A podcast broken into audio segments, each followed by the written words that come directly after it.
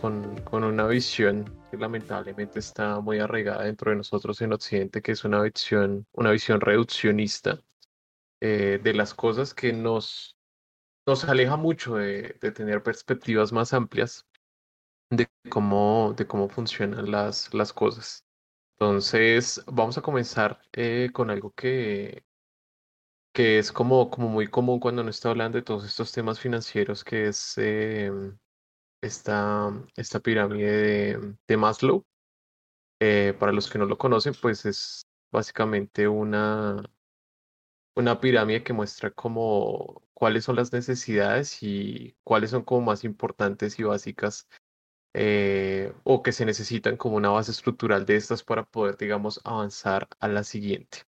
Entonces, eh, la base de este tipo de cosas siempre eh, comienza a partir desde las necesidades fisiológicas, que es lo que está relacionado con la alimentación, eh, el descanso y todo lo que tiene que ver, digamos, asociado al, bienestar fisiológico. Entonces, deconstruyendo como aquí un poco esto, recordemos que la parte emocional que la ponen de hecho mucho más arriba de la, de la pirámide y vamos a intentar acá como de construir un poco esa pirámide, pues se habla como de las necesidades de autoconfianza, eh, que es como el reconocimiento, el éxito y todo este tipo de cosas.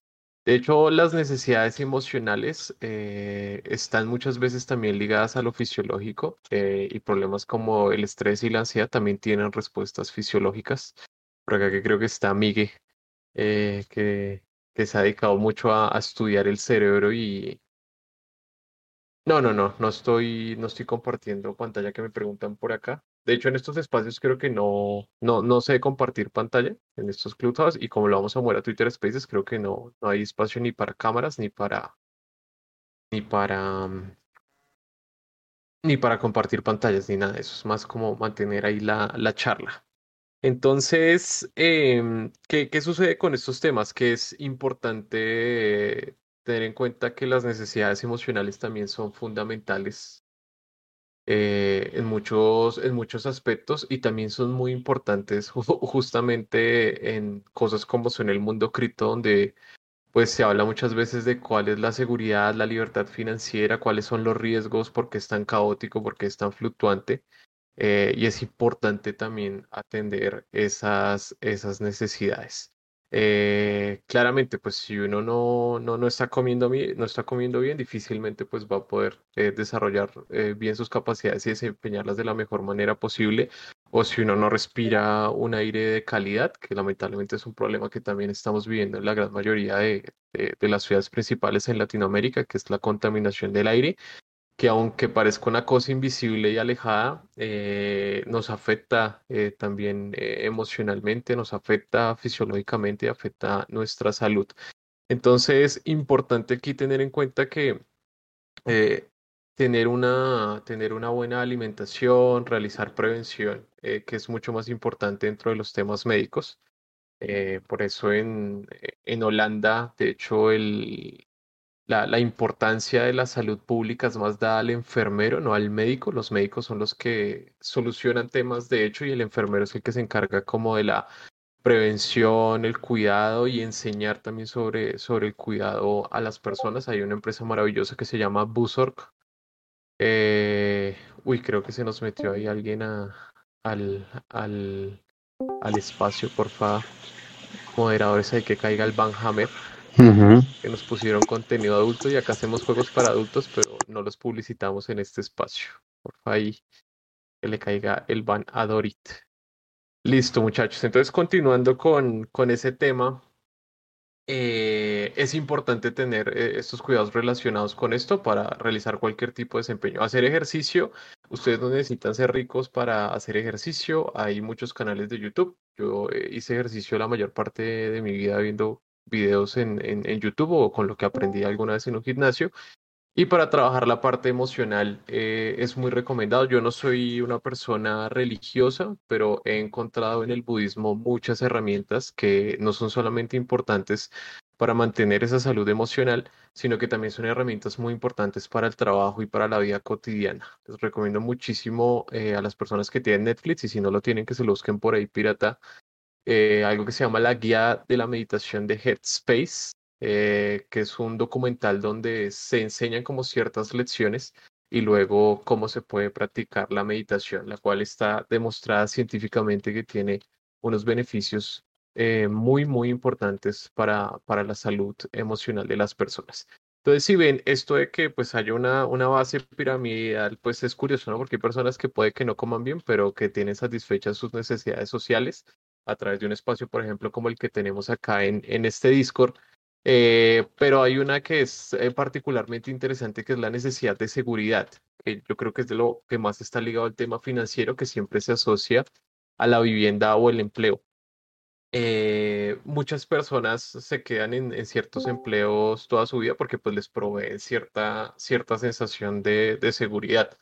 Eh, la seguridad es algo bien complicado y si ustedes lo ven, eh, digamos, a un nivel mucho más allá de, de, lo que es la vida social y a nivel, digamos, global como seres humanos, pues bueno, ¿no? O sea, nosotros siempre estamos abiertos a, a cosas y apocalipsis bastante locos, ¿no? Como son acá a nivel interno, pues apocalipsis eh, nucleares generados por la cantidad de ojivas que tenemos y pues también no sé si saben que hay estrellas nómadas que viajan a velocidades cercanas a las de la luz y pues una vaina de esas va pasando por ahí atravesando la Vía Láctea y pues se va cargando a todo el mundo, ¿no? Entonces, seguridad es complicado, ¿no? Tener una vivienda puede brindar seguridad, sí, en la medida en que, yo qué sé, no vivan en Chile o en Japón y un terremoto les tumbe la casa, ¿no?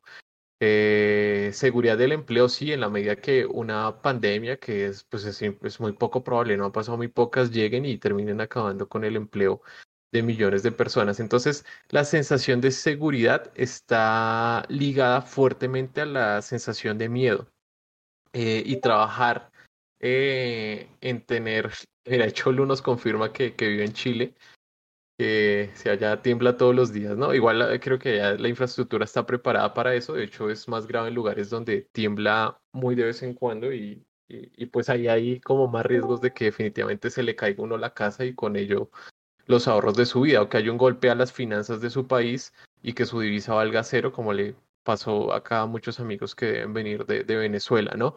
Entonces, eh, la seguridad está ligada al miedo y hay que tener cuidado con esto. Lo que hay que combatir es la sensación de miedo y eso es lo que termina reteniendo a muchas personas en hacer un proceso de inversión, en irse de un trabajo para dedicarse un tiempo a desarrollar X o Y habilidades e intentar hacer otra cosa. Y la lucha, aunque parece muy grande y nos han enseñado, yo creo que a través de, de, de la cinematografía, y lamentablemente nuestra, nuestra proyección y nuestra imagen que vemos día a día en los noticieros social eh, y en las redes sociales de finalmente pues que acá hay una batalla, ¿no? Eh, constante entre el bien y el mal, izquierda y derecha, eh, fascistas y nazis contra libertarios y revolucionarios, etcétera. la lucha siempre es una lucha interna es una lucha que, que tenemos nosotros todos los días de debatirnos si sí estamos haciendo o no las cosas bien, de si sí nos sentimos tranquilos con lo que, con lo que estamos haciendo, con nuestras decisiones.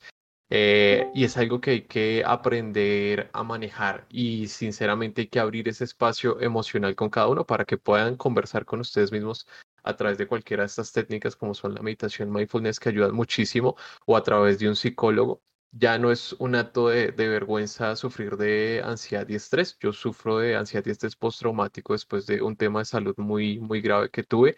Eh, y era de esas personas que consideraba que tener problemas emocionales o psicológicos era una muestra de debilidad e intentaba asociar cualquier problema que tuviera a algo eh, físico o algo social, ¿no? Que me peleé con mi novia o es porque me dio gripa. Esa es la razón por la que me siento mal o, la, o por la que soy infeliz. Entonces recuerden mucho que este tema de la seguridad es supremamente subjetivo y de hecho de ahí surgen miedos que terminan generando eh, daños económicos bastante fuertes porque ahí se expanden ideas capitalistas que terminaron arruinando el sentido del modelo capitalista y por eso se crean monopolios y oligopolios, porque es el miedo a que nada es suficiente, a que no se sienten seguros con todo el dinero del mundo poseyendo pedazos importantes de países eh, tomando decisiones sobre la vida de millones de personas y aún así no sienten una, una seguridad, sino están es completamente llenos de miedos de que en cualquier momento les vayan a quitar las cosas. Eso es un cuento acá que hemos visto a nivel político, como el tema del, del castrochavismo eh, y también pues que el fantasma puede ir hacia al otro lado, ¿no? Hacia el fascismo. Entonces, eh, son ideologías eh, que nacen a partir del miedo y a través de eso se realiza la manipulación y en ocasiones se genera un choque que termina generando una inmovilidad a nivel decisorio dentro de las personas que no les permite ni salir a un nuevo trabajo, ni montar nuevos proyectos y todo este tipo de cosas.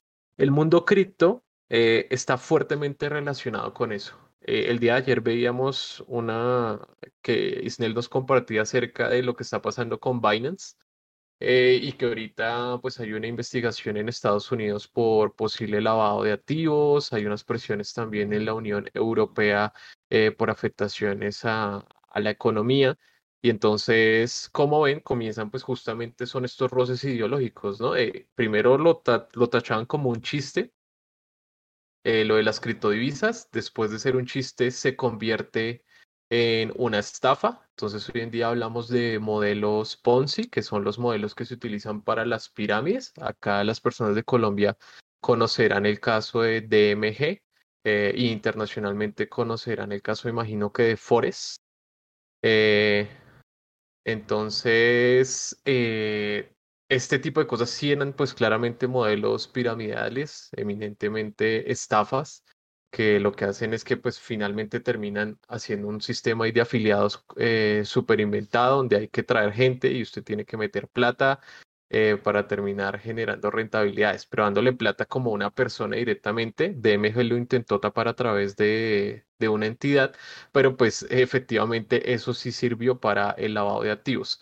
Eh, las economías sirven para los lados de activos, claro, igual cualquier tipo de economía sirve para los lados de activos, no solamente son las finanzas cripto, sino las finanzas eh, a través de los sistemas bancarizados y todo el, el, oligopolio que se ha generado a través de los paraísos fiscales, ahí también hay un montón de, lavado de activos y es muy difícil tener trazabilidad de cuánto dinero están sacando personas del país, especialmente producto de, la corrupción, eh, el narcotráfico y pues de, bueno, temas completamente delincuenciales. Entonces hay que tener mucho cuidado con esto del miedo, hay que trabajarse mucho emocionalmente. Eh, y, también pues acá yo no les voy a decir el, el, pajazo mental de no, es que es un tema de actitud, uno es pobre porque quiere, no, eso es una, una mierda muy poco empática, eso es echar mucha, mucha bullshit a la realidad y eso se le entiende a personas que han estado como muy, muy desconectadas de la realidad o que han nacido como en ciertas, en ciertas burbujas económicas, las cuales no les permiten ver que la gran mayoría de personas vivimos en, en un espacio completamente diferente, con una economía y un mercado completamente diferente. Entonces, esa es como, como la premisa, como la premisa de lo que tiene que ver con esto. Y hay algo muy interesante dentro de la pirámide más lo que va al final, que es el tema de la autorrealización.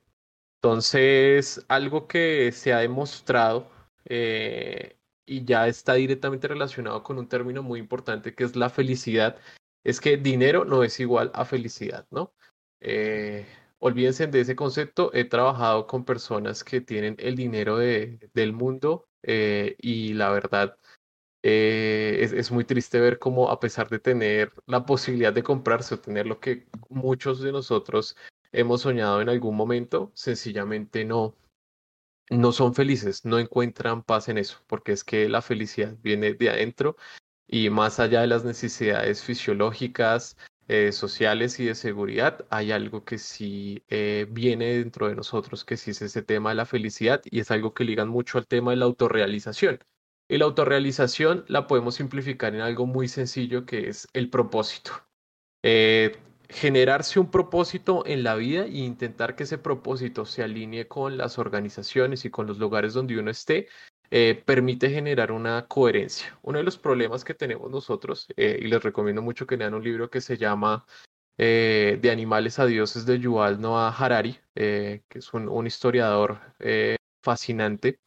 eh, nos cuenta mucho sobre este tema de, del propósito y cómo está relacionado directamente a la felicidad. Y es que nosotros como seres humanos tenemos un problema que se llaman las disonancias cognitivas.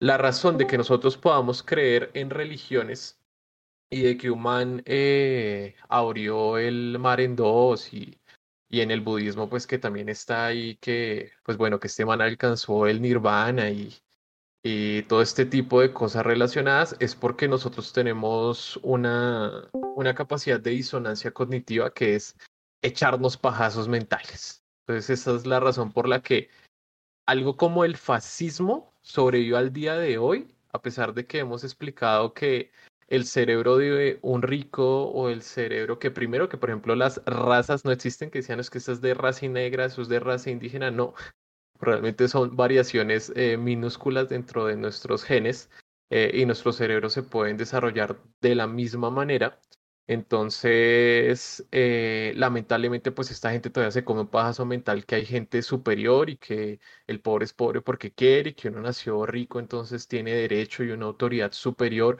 o una autoridad moral superior a las demás personas por ser honesto y por ser coherente, cuando pues no se han enfrentado a situaciones sociales eh, de las cuales yo sé que muchos acá de nosotros en Latinoamérica las vivimos al día a día. Entonces, ese tema de la disonancia cognitiva es duro, es inherente en nosotros y esa es la razón por la cual eh, las ideas son tan virales y a pesar de no tener eh, ninguna demostración científica o teórica que valga la pena, nos pegamos esos pajazos mentales y terminamos haciendo las cosas. Entonces, volviendo al tema del propósito, eso lo que ayuda es a intentar buscar un camino ligado más a la coherencia.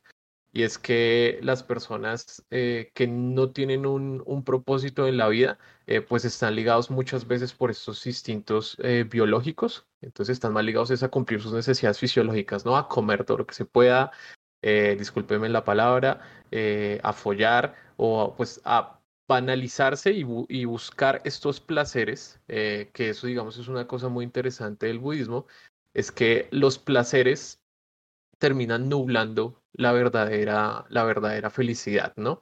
Entonces, eso es muy importante tenerlo en cuenta. Entonces, siempre que, que estén como debatiéndose un poco para dónde van, de hecho hay una canción muy bonita de, de Daft Punk, que es una canción completamente musical que se llama Veridis Quo.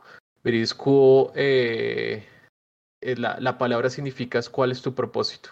Es esa canción de Daft Punk los invito a que la escuchen, es una canción que lo pone uno bastante dubitativo y lo que invita es a eso, a buscar un propósito y un propósito no se consigue un día para otro, ¿no? Ustedes no van a llegar y, bueno, ah, mi propósito es hacer billete, listo ya, mi propósito es tener una casa aquí al 2024. Propósito es algo que tiene que ir más allá de nosotros eh, y por eso está ligado a la autorrealización. Y suele ser muy colectivo, la felicidad también suele ser colectiva y está muy ligada a las personas que tenemos a nuestro alrededor. Entonces, las razones de que nosotros hayamos creado este guild y de que estemos haciendo estos espacios justamente es para buscar algo, eh, que eso fue alguna vez una campaña de TV muy buena que se llamó Agentes de Cambio. Y es que justamente a partir de toda esta situación política que estamos viviendo en Latinoamérica y precisamente en estos momentos que estamos viviendo uno de los desastres eh, humanitarios más grandes aquí en Colombia, eh, se pone uno a pensar cómo uno, uno puede ayudar, ¿no?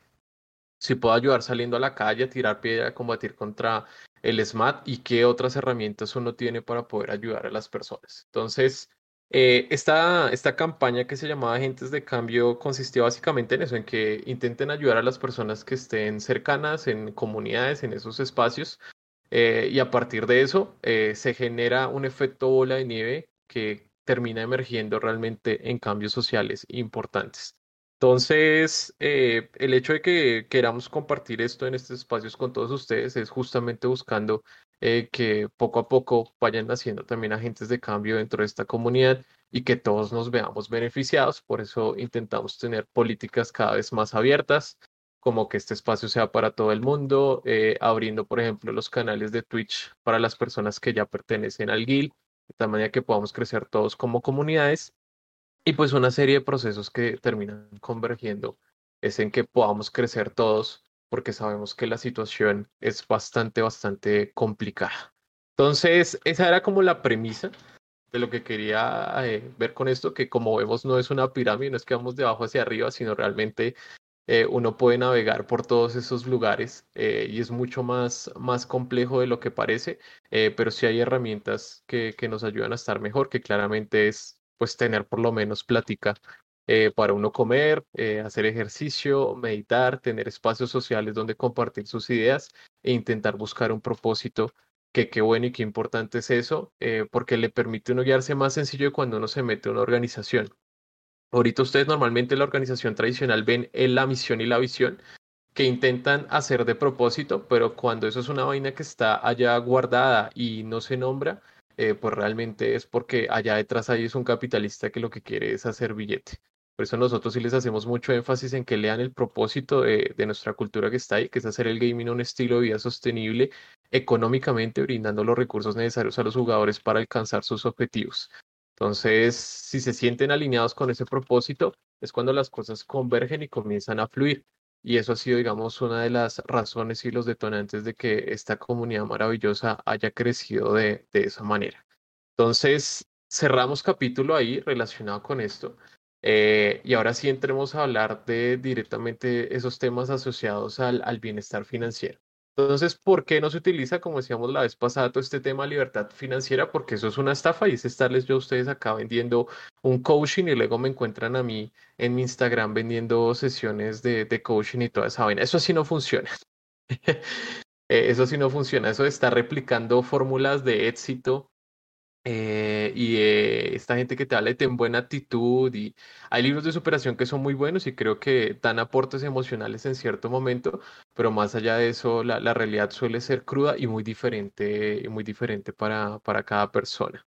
Entonces, eso es importante ahí a tenerlo en cuenta. Entonces, cuando hablamos de bienestar financiero, se hablan como de varios términos que están relacionados a cómo uno estar saludable, saludable económicamente, ¿no? Por ejemplo, se hablan como de usar con responsabilidad los productos y servicios financieros, eh, saber cuándo son eh, buenas y malas deudas. Esto es una vaina súper compleja que entendí hasta hace poco. Yo no entendía cuándo uno debería sacar un crédito bancario y cuándo no. Siempre me parecieron nefastos y terribles, eh, pero eventualmente uno comienza a entender cuándo se puede uno endeudar y no se puede endeudar, que es cuando uno se mete en un proyecto que puede generar una rentabilidad mayor en ese momento. Estas jugadas financieras las suelen hacer es grandes capitales financieros y esto, están muy ligados con estos comportamientos de cripto porque son estos fondos de inversión que se mueven eh, principalmente con las bolsas más importantes eh, del mundo. Eh, ahorrar, hay que saber ahorrar y saber ahorrar hasta qué punto hay que encontrar esos niveles entre cuánto debo ahorrar y cuánto debo invertir. Recordemos, siempre recomendamos nunca invertir lo que estamos dispuestos a perder, es decir, no jugamos con lo de la comida ni jugamos con lo de el arriendo. Eh, y bueno, hay como una serie de todas estas cosas asociadas, pero pues uno no puede hablar de bienestar financiero cuando uno dice, pues bueno, ni siquiera tengo empleo, no sé por dónde arrancar, no sé cómo llegar a estas cosas. Y pues eh, algo como, como importante que hemos identificado a través de, de, de fundar varias, varias compañías y entender cómo se desarrolla el talento y qué economías crecen de manera importante es la economía digital. Entonces, hay cosas eh, que lamentablemente no se pueden realizar si ustedes no tienen un, cartón profesional, es decir, si ustedes no son graduados de una universidad. Eh, claramente, a mí no me gustaría que me abriera un man que no tiene un cartón de médico me haría bastante susto, o que estuviera conduciendo el avión un man que no tenga licencia eh, de piloto. Eh, pero más allá de eso, la economía digital ha hecho una apertura eh, a muchas habilidades y a muchas posibilidades que son empleos que no existían, ¿no? Hablar de un community manager, que es una persona que se encarga del manejo de redes sociales, era inconcebible hace unos 15 años, ¿no? Pero el día de hoy ya es una realidad. Hablar de desarrollo de videojuegos era sinónimo de vergüenza en los 80s y digamos habían dos vertientes por las cuales se mantenían ocultos el nombre de los desarrolladores. Una porque eran tan poquitos que las empresas no querían que el otro le robara el talento y dos porque pues era mal visto eh, ser un, desarrollador de videojuegos o trabajar en temas de entretenimiento adulto y pues bueno, todo este, este abanico de posibilidades que sí ha generado eh, un crecimiento económico y nuevas posibilidades para todos. Entonces, lo importante es eh, claramente buscar y desarrollar esas capacidades y afortunadamente el día de hoy tenemos cosas como que si soy una persona buena jugando videojuegos, pues hay espacios eh, que me pueden pagar por hacer videojuegos. tenemos claramente acá, por ejemplo, el modelo de, de las scholarship y que les recomiendo a todos. Eh, ante todos los waiters, eh, este no es el único espacio donde dan scholarships y aunque vamos a hacer el mayor esfuerzo posible por ir creciendo, eh, la demanda es grande y no la vamos a poder cubrir toda. Entonces, entiendan que también hay otros canales de, Twitch, como ya hemos visto y hemos publicitado por ahí, como el de Azarian, el de JB, el de Íñigo, donde ustedes también pueden aplicar a Scholar. pero no solamente están este tipo de oportunidades en el mundo cripto, sino nosotros siempre intentamos hacer como recomendaciones relacionadas con todo este tema de economía digital, porque son más económicas, son habilidades que se desarrollan más rápido eh, y que no demanda pues que yo tenga un montón de ingresos económicos para moverme a una universidad y todo eso. Entonces, hoy les queríamos compartir una de esas cosas, que es eh, el fondo de, de, artistas de Sandbox, del cual eh, Grumi, Chimpa hacen parte. Eh, y me encantaría pues que Chimpa tome la palabra y les cuente qué es eso, ya que vi que algunos estuvieron revisando el, el stream de Chimpa esta mañana. Hola a todos, buenas tardes a los que eh, me había saludado. Entonces, eh, pues me presento, tal vez los que no me conocen, soy artista de Botcelar en The Sandbox Game. Eh, y como dijo Andrés, eh, les voy a contar un poquito de lo que es el Creator Fund, que es una forma como de entrar al, al mundo de las cripto, pero desde una perspectiva eh, del arte. Entonces les voy a compartir un link en el canal de Clubhouse que está relacionado precisamente al, al Creator Fund.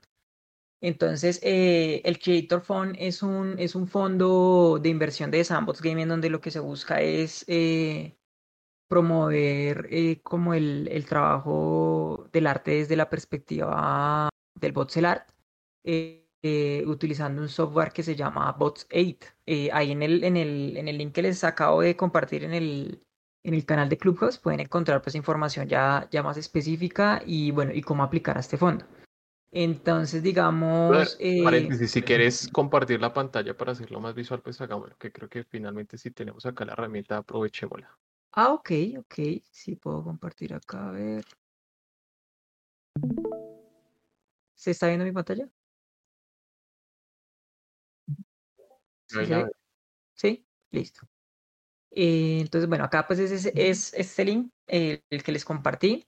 Entonces acá en este botoncito rojo pues ahí pueden aplicar. Entonces, eh, acá les piden pues su nombre, su correo, su edad, su género, eh, como cosas de interés y su idioma. Entonces, ¿por qué les piden su idioma? Porque pues de Sandbox es una empresa totalmente internacionalizada y digamos que no tiene una barrera eh, con el idioma. Entonces no hay ningún problema con que sean de cualquier parte del mundo. la, la, magia tal vez de, de este proyecto es que pues ustedes dirán, pero bueno, yo realmente o no soy artista, o yo estudié otra carrera, o soy ingeniero, o soy médico, bueno, cualquier cosa eh, que, haya estudiado los presentes aquí. Eh, este arte tiene una, una particularidad y es que tiene una curva de aprendizaje muy suave. Entonces es diferente a hacer tal vez ilustración profesional o modelado 3D eh, AAA. Eso sí requiere bastantes años y mucha experiencia y estudio, en fin. Entonces, eh, este software sí permite hacer muchas cosas eh, de forma sencilla. Eh, pues tal vez voy a aprovechar que el espacio acá como que pues da, da tiempo para, para, para mostrarlo como de, forma más tranquila, sin, sin ir acelerados. Entonces, este es el software que se utiliza, se llama Otsedit. Entonces, digamos, pueden empezar por cosas como los templates. Los templates ya vienen con sus animaciones. Eh, pueden encontrar dinosaurios, primates, aves, peces eh, y como tal personajes. Entonces, esto es una base, no quiere decir que uno no puede hacer, digamos, no sé, un demonio con este template de, un humano gigante. Se hace parte de ahí, es, es más, de, de, de, estos templates son los que trabajamos ya dentro eh, del, del, fondo de creadores y de, acá han salido muchas cosas, o sea, todo lo que ustedes se puedan imaginar.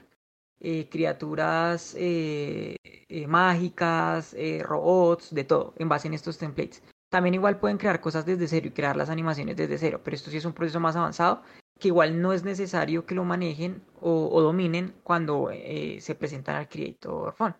Entonces, como, como historia personal, eh, yo, yo también tuve un problema de salud eh, bastante serio, pero antes de eso yo estudié ingeniería de sistemas, eh, no terminé la carrera, pero sí ejercí como desarrollador de, de, de software por, por mucho tiempo. Eh, y más adelante iba a ejercer como desarrollador de, de videojuegos. En Unity es mi especialidad, pero pues programé en, en diferentes plataformas. Eh, pero después de este problema de salud, yo no quería saber nada de programación, realmente no, no conectaba mis ideas.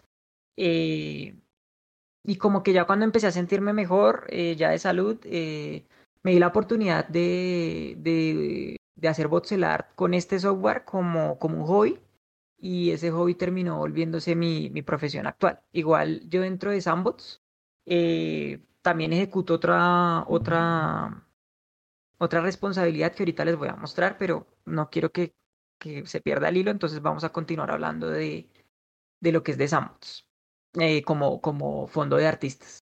Eh, entonces, eh, como, como un roadmap para lograr este, esta, este, ese resultado de entrar al Creator Fund, lo que yo hice fue empezar a hacer cosas muy simples en, en Voxel, pero, o sea, en una resolución pequeña.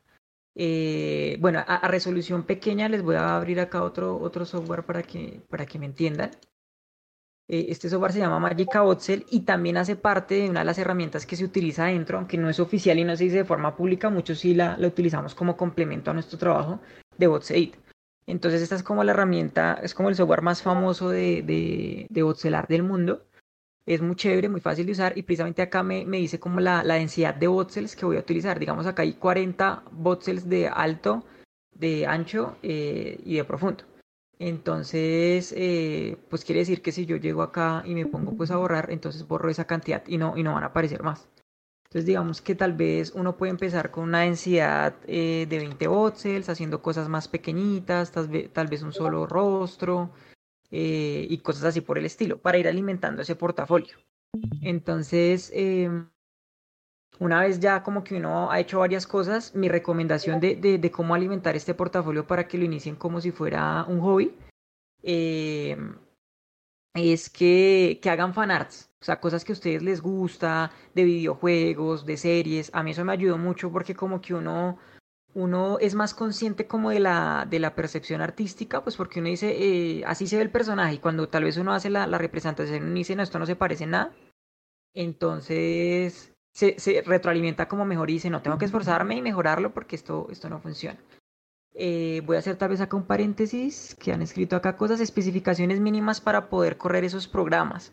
Eh, yo no las tengo presentes, igual creo que las pueden buscar en cada sitio relacionado al software, está Magica Botsel y pero en mi experiencia yo trabajaba esto en un computador muy viejito que tenía ya como 12 años y a mí me funcionaba súper bien, con una tarjeta de video unas, eh, no recuerdo, pero era una media como de, de 300 mil pesos, pero pues hace muchísimo tiempo.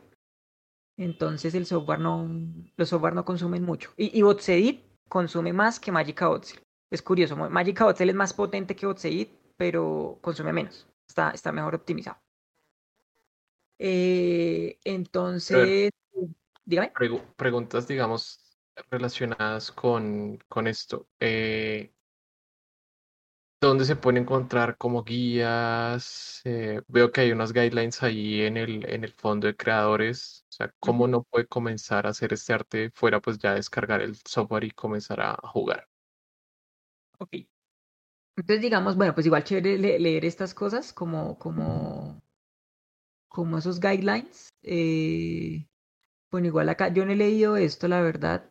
Eh, Pero entonces como para que el, arte, eh, la dirección de arte esté apegada a lo que ellos esperan, entonces lo mejor es trabajar los templates. O sea, en los templates ya tenemos la, dirección artística a nivel de modelado. A nivel de color, sí la cosa tal vez se pone un poco más compleja, pero entonces, ¿de dónde nosotros nos podemos realimentar de, de dónde, de dónde sacan, o sea, de, de las cosas que han hecho otros artistas acá en Desambos. Entonces, este link no sé si ya se compartió. Permítanme acá. Eh, no, no se ha compartido. Les voy a compartir. Esta está la página como principal de Zambots. Y entonces ustedes se van acá al Marketplace y ustedes pueden ver el arte de todos los, los artistas que pertenecen al Creator Fund. Y bueno, y de, y, otros lados porque acá se hacen muchísimas cosas. Entonces, digamos, eh, pues uno puede coger un personaje de estos. Eh, ahí se demora un rato cargando el modelo, pero acá ya, entonces ustedes pueden entrar y mirar cómo es eh, el texturizado y esto. Entonces, como se pueden dar cuenta, al, tener una densidad de píxeles, de, de tan pequeña, entonces digamos, estos, estos personajes miden 64 voxels. Entonces, si uno lo viera acá desde la perspectiva de Magica Voxel, pues es algo como así, que no, no, no, es tan, no es tan gigante. Entonces eso no permite hacer como un, un nivel de texturizado como, no sé, los ven en juegos AAA como, como Grande Auto, eh, Cyberpunk, eh, Crisis, no sé.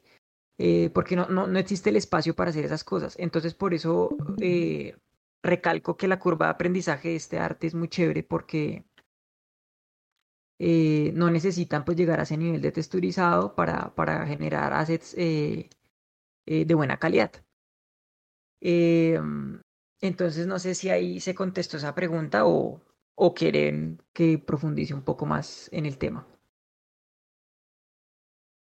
Ah, yo creo que ahí, ya Cholo mm, se metió con un tema interesante y es que eh, esto eventualmente se convierte en un NFT, ¿no? Pues para los que no sepan qué es un NFT y cómo funciona la venta de, o sea, dónde podemos dónde se compran estos NFTs de, de Sandbox, cómo se pueden obtener. Sí, pero entonces, digamos, antes de entrar a esa parte, no, no quiero dejar al aire como también cómo seguir la, cómo hacer un buen portafolio. Entonces, eh, me voy a ir acá a Instagram. Eh, y entonces, em, este, este es, digamos, mi portafolio. Eh, pues así igual me pueden encontrar en redes sociales, pero digamos yo no soy el único artista, hay varios artistas que yo les recomendaría que son geniales, como William, William Santa Cruz, acá no me sale, tengo que escribirlo completo. Eh, William Santa Cruz es otro, es uno de los mejores voxel artists del mundo y es colombiano. Eh, otro, uno de mis mentores en este camino del voxelar se llama Gato Stao.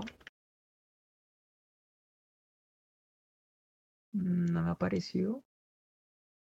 Creo que se encuentra como Cat Games. No, creo que es Gato Mato.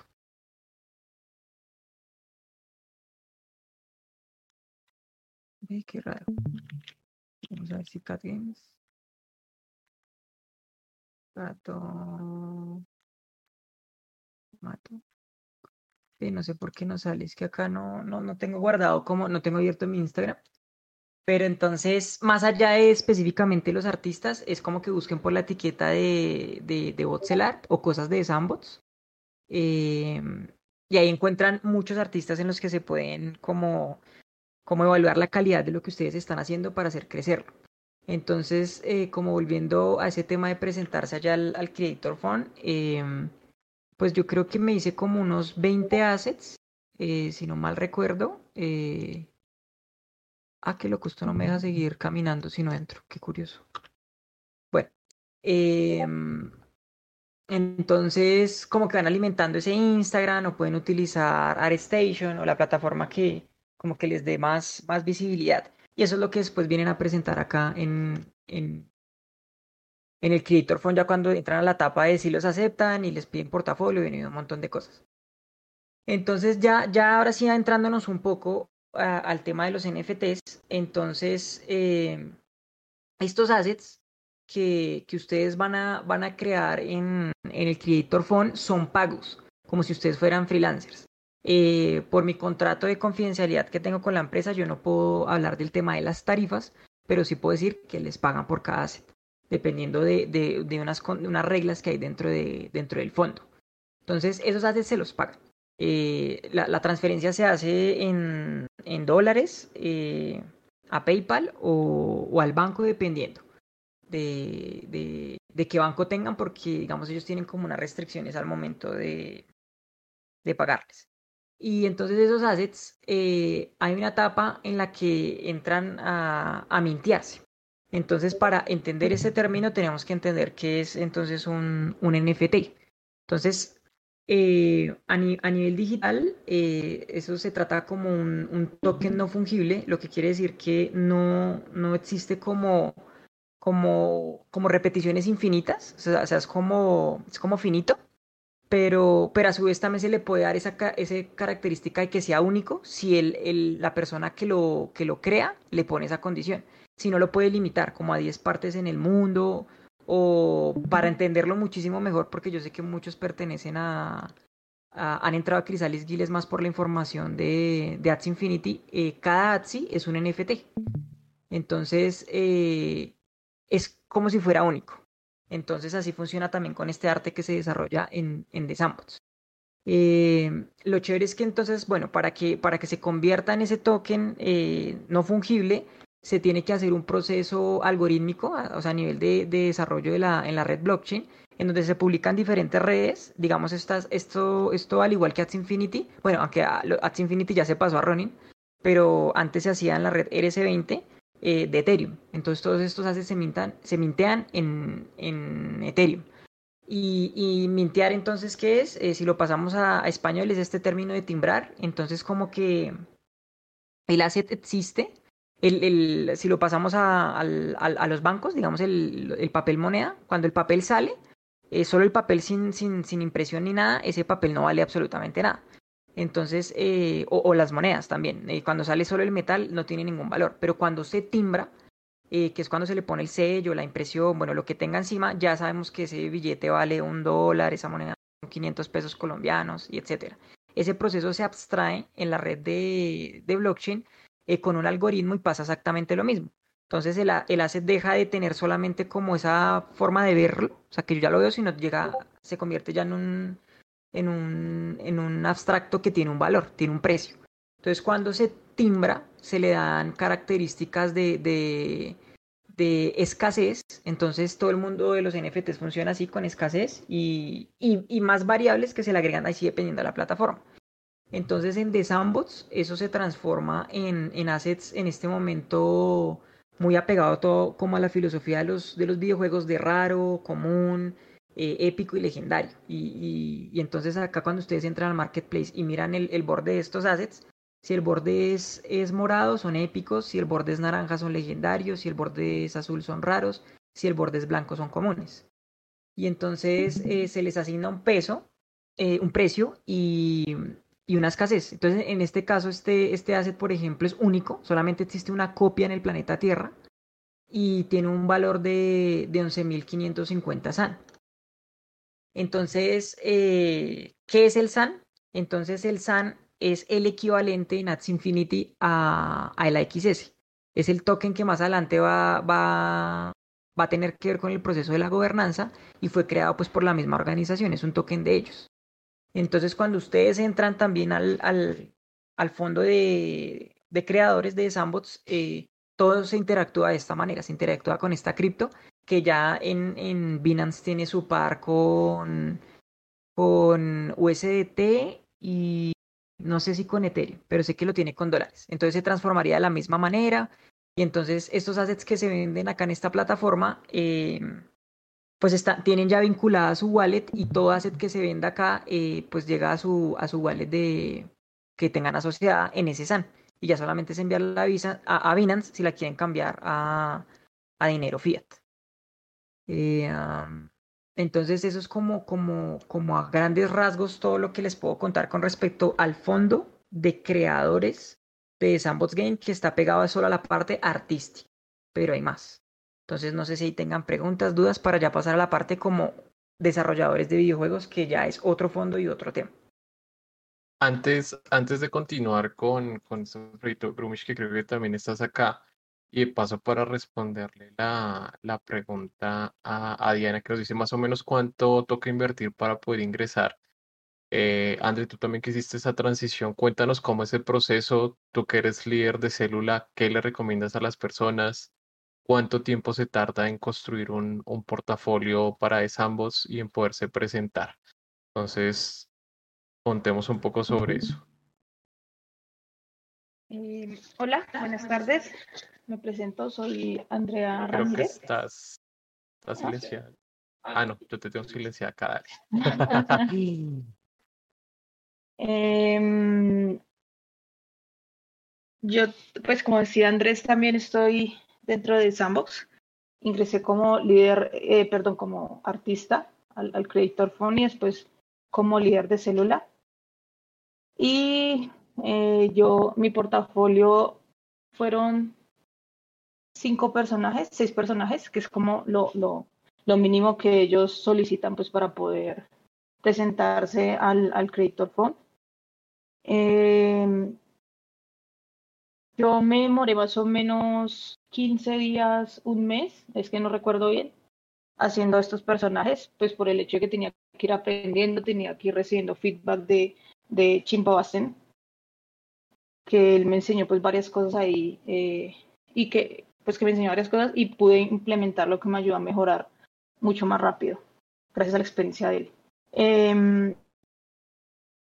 también con Gatostado, él también me ayudó a, a, a mejorar mi, mis capacidades como artista. Cabe resaltar que yo soy ingeniera de sistemas. Eh, y pues la verdad fue, para mí fue muy rápido.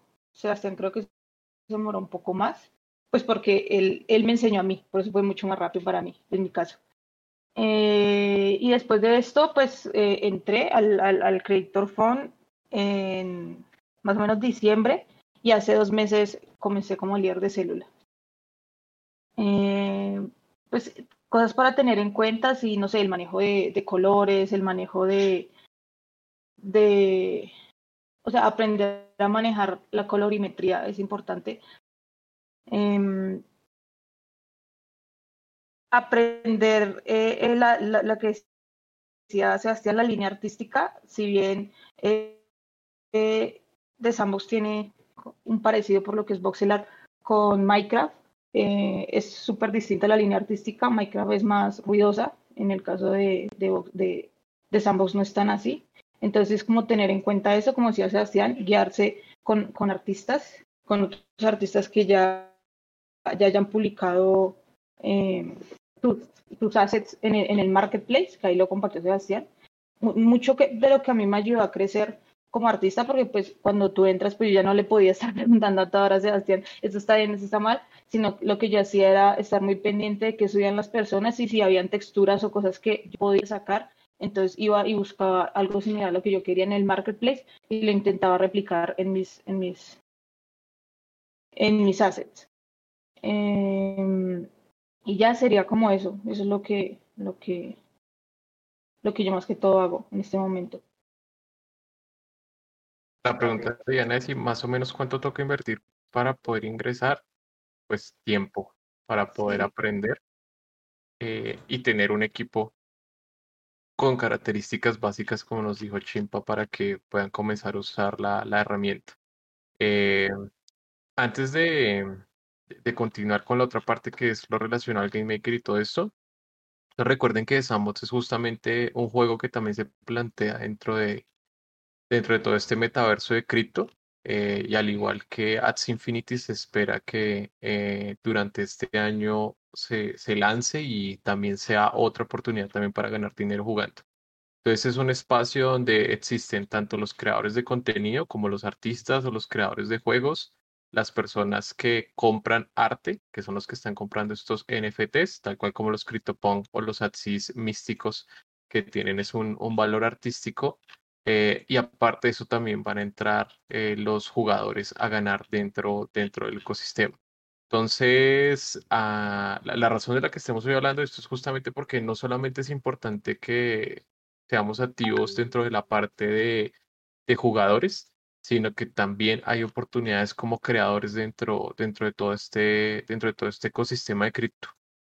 Y para los que puedan estar interesados y que quieran desarrollar estas habilidades, pues miren que las curvas de aprendizaje no son muy altas, eh, la información está en internet, no tienen que entrar en una escuela ni pagar un curso y realmente es eh, estar concentrados y, hacerle un rato para poder comenzar a generar otros ingresos adicionales dentro de este mismo ecosistema. Cabe resaltar que no solamente les pueden pagar en, su dinero directamente al banco, sino les pueden pagar en SAN, que es la, la criptomoneda, ¿no?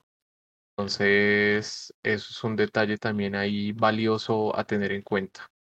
Listo, continuemos entonces, Fredito, con la parte de, del el fondo de, bueno, este fondo creo que ahorita está, está cerrado, no sé si sí está funcionando, pero más importante, creo que vale la pena también compartir el Game Jam eh, que hacen ellos. Entonces cuéntanos más sobre qué es un Game Jam y cuál es la otra cara que tiene Sandbox para crear ahora videojuegos y no solamente arte.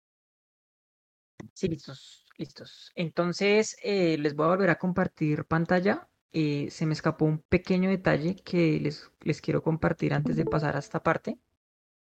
Mm, ahí se ve mi pantalla. Sí. Listo. Entonces, digamos, eh, tal vez contestando como, como un poco más al detalle la, la pregunta que hizo Cholu, eh, es que cuando los assets se timbran, se vuelven NFTs, como, como les había dicho ya anteriormente, y, una forma de mostrarlo es este, este website que se llama eh, OpenSea, que es el mercado de terceros de NFTs más grande del mundo. Entonces, si ustedes llegan y filtran, acá se van a Marketplace, van y miran todos los, los NFTs y filtran por The entonces van a encontrar eh, lands y assets. Entonces, antes también de entrar a la parte del Game Maker, quiero explicarles qué es una LAN porque sin entender que es una LAN no se puede entender cómo es cómo carajos es que uno hace un juego dentro de Sandbox Game. Entonces, digamos, acá estos son varios de esos assets que se han producido eh, dentro del equipo principal de, o sea, como el staff de Sandbox Game y, y los artistas de, del Creator Fund. Entonces, ya una vez esos assets salen al mercado, ese asset, ese es un NFT que la persona es suyo o sea, pues obviamente tiene su contrato que dice que es de él y él ya puede hacer lo que quiera con ese tipo de cosas. Entonces es muy interesante porque acá se genera otra forma de ganar dinero, como lo es, por ejemplo, eh, hacer trading, eh, pero ya no de una criptodivisa, sino de un NFT, eh, que es muy parecido a lo de los Axis. O sea, si uno, si uno tiene como buen ojo para, para, para el arte, eh, podría comprar un, un, NFT en un precio y después revenderlo en un precio muchísimo mayor. Entonces, pues ya esos son, son, son decisiones de, de cada persona, de, de, cómo se maneja esa parte, pero lo que quiero compartirles es que hay otra oportunidad que tal vez de Sandbox no la, no la muestra de forma directa, pero que está ahí presente, que es el mercado de terceros, en donde podemos pues traer nuestros NFTs ya jugando a, a especular un poco y, de esta manera generar eh, ganancias extras. Entonces, bueno, ahora sí vamos a entrar a la parte de, de del Game Maker, eh, iniciando con lo que es una LAN. Entonces, eh, una LAN es el concepto que se utilizó en The Sandbox para abstraer la, la finca de raíz. entonces es como que ustedes compran, la traducción literal de LAN es, es, una tierrita, entonces compran una tierrita y, esa tierrita entonces se especula futuro que va a generar una, va a generar una ganancia. Como, y, o sea, yo la puedo alquilar o puedo montar mi negocio ahí. Es la, es la pura abstracción de la, de la finca raíz.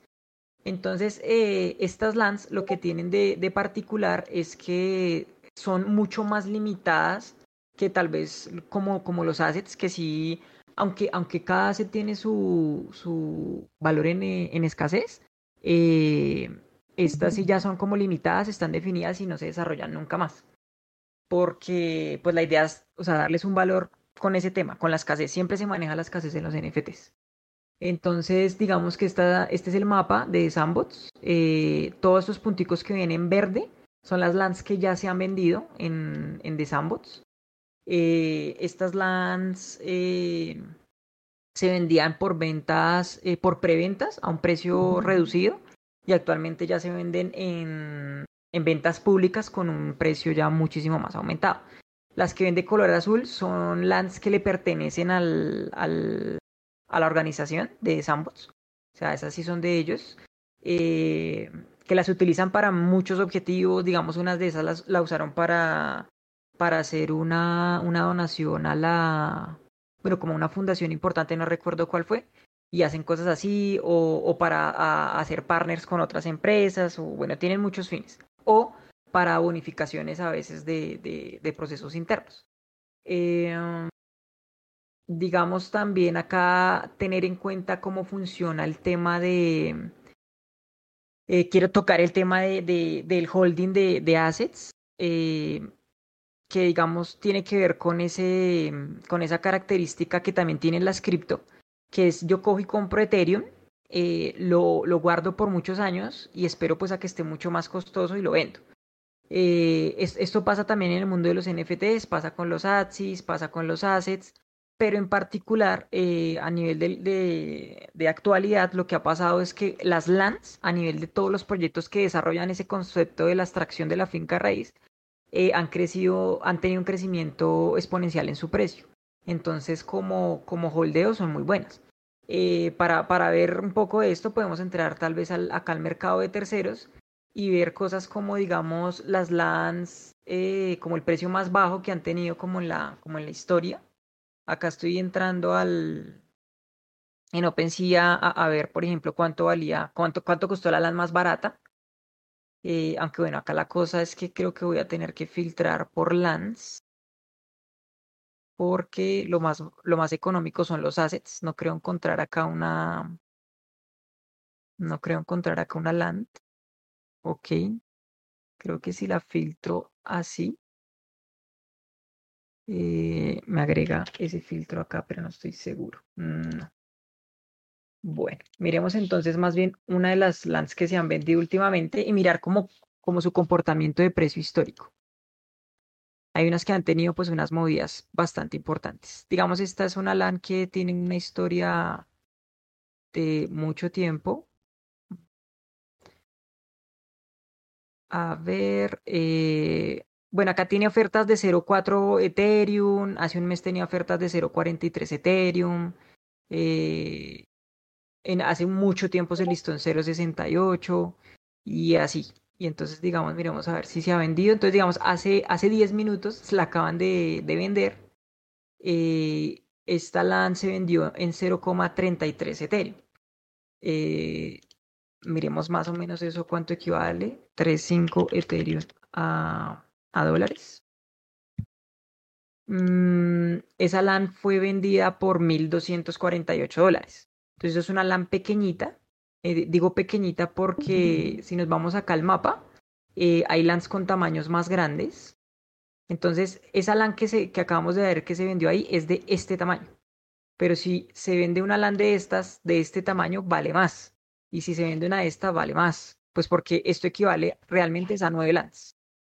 Entonces, eh, como, como, como dato interesante acá es que esas lands eh, actualmente valen 1.200 dólares, pero cuando se hizo la primera venta pública eh, tenían precios como entre, 3, entre 30 y 50 dólares y ahorita están valiendo 1.246 dólares. Eh, y eso que esto es una LAN que, que no sabemos qué precio se le especuló, porque como igual es una abstracción de la finca de raíz, no se les olvide que, que esa es la magia de la tecnología y se pueden traer conceptos de la vida real. Como digamos, no es lo mismo eh, tener una, una LAN o en, en, en, una ciudad, tener un, un, apartamento, no sé, en el, en el lugar más costoso que tenerlo en el lugar eh, tal vez como más peligroso. Entonces lo mismo se eh, pasa acá. Entonces, digamos, las personas especularon que cuando se hizo uno de los primeros partners más importantes de la empresa con Atari, todas las LANs que estuvieran cerca a Atari iban a valer más porque iba a ser uno de los lugares más concurridos. Entonces se especula que dentro de Sandbox eh, el movimiento a través de estas LANs o la interacción con estas LANs se va a pagar es con SAN, con cripto. Entonces hagan de cuenta que es el mismo concepto, es como un peaje, to todas esas cosas van ahí, se abstraen y van ahí adentro. Entonces el hecho de que estén las LANs cerca a un lugar de estos eh, hace que aumenten muchísimo su valor. Entonces tal vez una LAN de, de esas, o sea, pequeñitas y de estas que está acá pegadita a Atari, como esta por ejemplo, esa LAN muy posiblemente esté alrededor, especulo yo por especular, unos 3 mil, 4 mil dólares. Y era una LAN que igual valía exactamente lo mismo que, que, cuando se hizo la venta, eh, la preventa para todos, entre 20 y 50 dólares. Entonces, eh, eso es un, un, concepto ahí pues bastante interesante que les dejo para que, para que lo tengan en cuenta. Otra oportunidad más dentro del mundo de las cripto de, de generar ingresos. Entonces ya, ya habiendo como explicado qué es lo, lo que es una LAN, eh, voy a pasar ahora sí a entonces cómo se desarrollan videojuegos eh, dentro, de, dentro de, de Sandbox Game. Entonces acá nos vamos a la parte de Create y entonces acá nos descargamos un Game Maker. Entonces ese Game Maker que nos descargamos es la herramienta que tenemos para hacer experiencias. ¿En dónde? En esas LANs, precisamente. Entonces como que nosotros no podemos publicar nuestra experiencia en el mundo de Sandbox si no tenemos una LAN. ¿Y, y cuál es el fin de, de, precisamente crear una experiencia en el mundo de Sandbox? Eh, hacer que los jugadores entren y generen cripto. Y a la vez, eh, otro de los conceptos que se espera implementar eh, y son ideas posibles, no, no confirmadas, es que estas lands se puedan, ah, los NFTs también se pueden estaquear. Digamos que el staking sí no lo hemos tocado acá, pero eh, en términos eh, coloquiales es como yo, yo tirar eh, un, un, un, montón de, de, Ethereum en una piscina, lo dejo ahí en, en, un tiempo y la piscina tiene como un tamaño y después yo vuelvo, después de, de que pasen unos meses, retiro eh, es, ese Ethereum que metí en esa piscina, pero ahora tengo más eh, de lo que había puesto.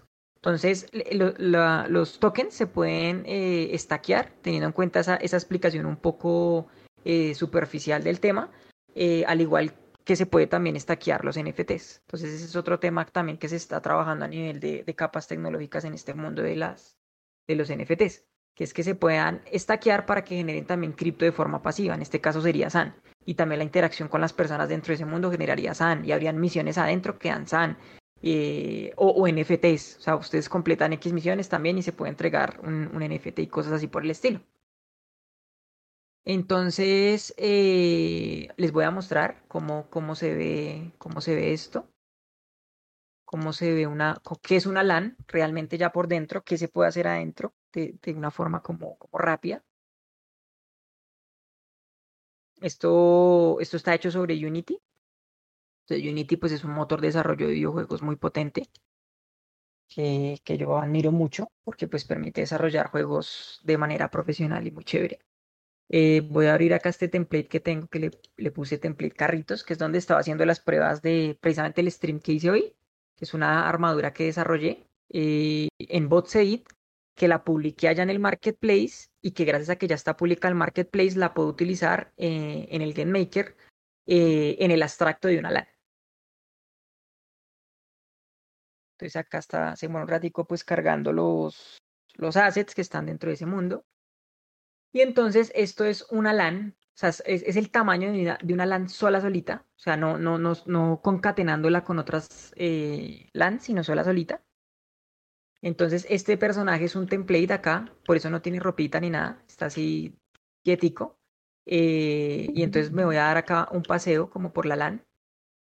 Eh, acá, digamos, tiene un carro, esto tiene varios comportamientos, hay muchas cosas que se pueden programar, eh, pero de forma visual. Entonces, el, el objetivo del Game Maker es que las personas puedan hacer videojuegos sin ser desarrolladores profesionales de videojuegos a nivel de código. Obviamente igual profe eh, desarrollar videojuegos es una profesión, pero pues no necesariamente se tiene que hacer eh, usando código, que ese es como lo que le, le, le, gusta vender como producto pues a The Sandbox Game. Entonces, este, esto es una LAN, ella, ella tiene igual mucho, mucho hacia abajo, o sea, todo esto se puede romper y se pueden hacer cosas allá abajo y todo eso hasta arriba, eh, no hasta el infinito, sino hasta cierto punto, también se pueden construir cosas pero ese es más o menos el, el tamaño que tiene, que tiene una lanza y se alcanza a percibir. Entonces, pues acá se pueden crear eh, experiencias. Esta fue, digamos, la, la armadura que, que he estado desarrollando en el stream. Entonces, digamos, acá yo la puedo recoger y entonces yo me puedo equipar eso, eso que hice a obviamente pues gracias a la, a la programación que se, que se ha hecho.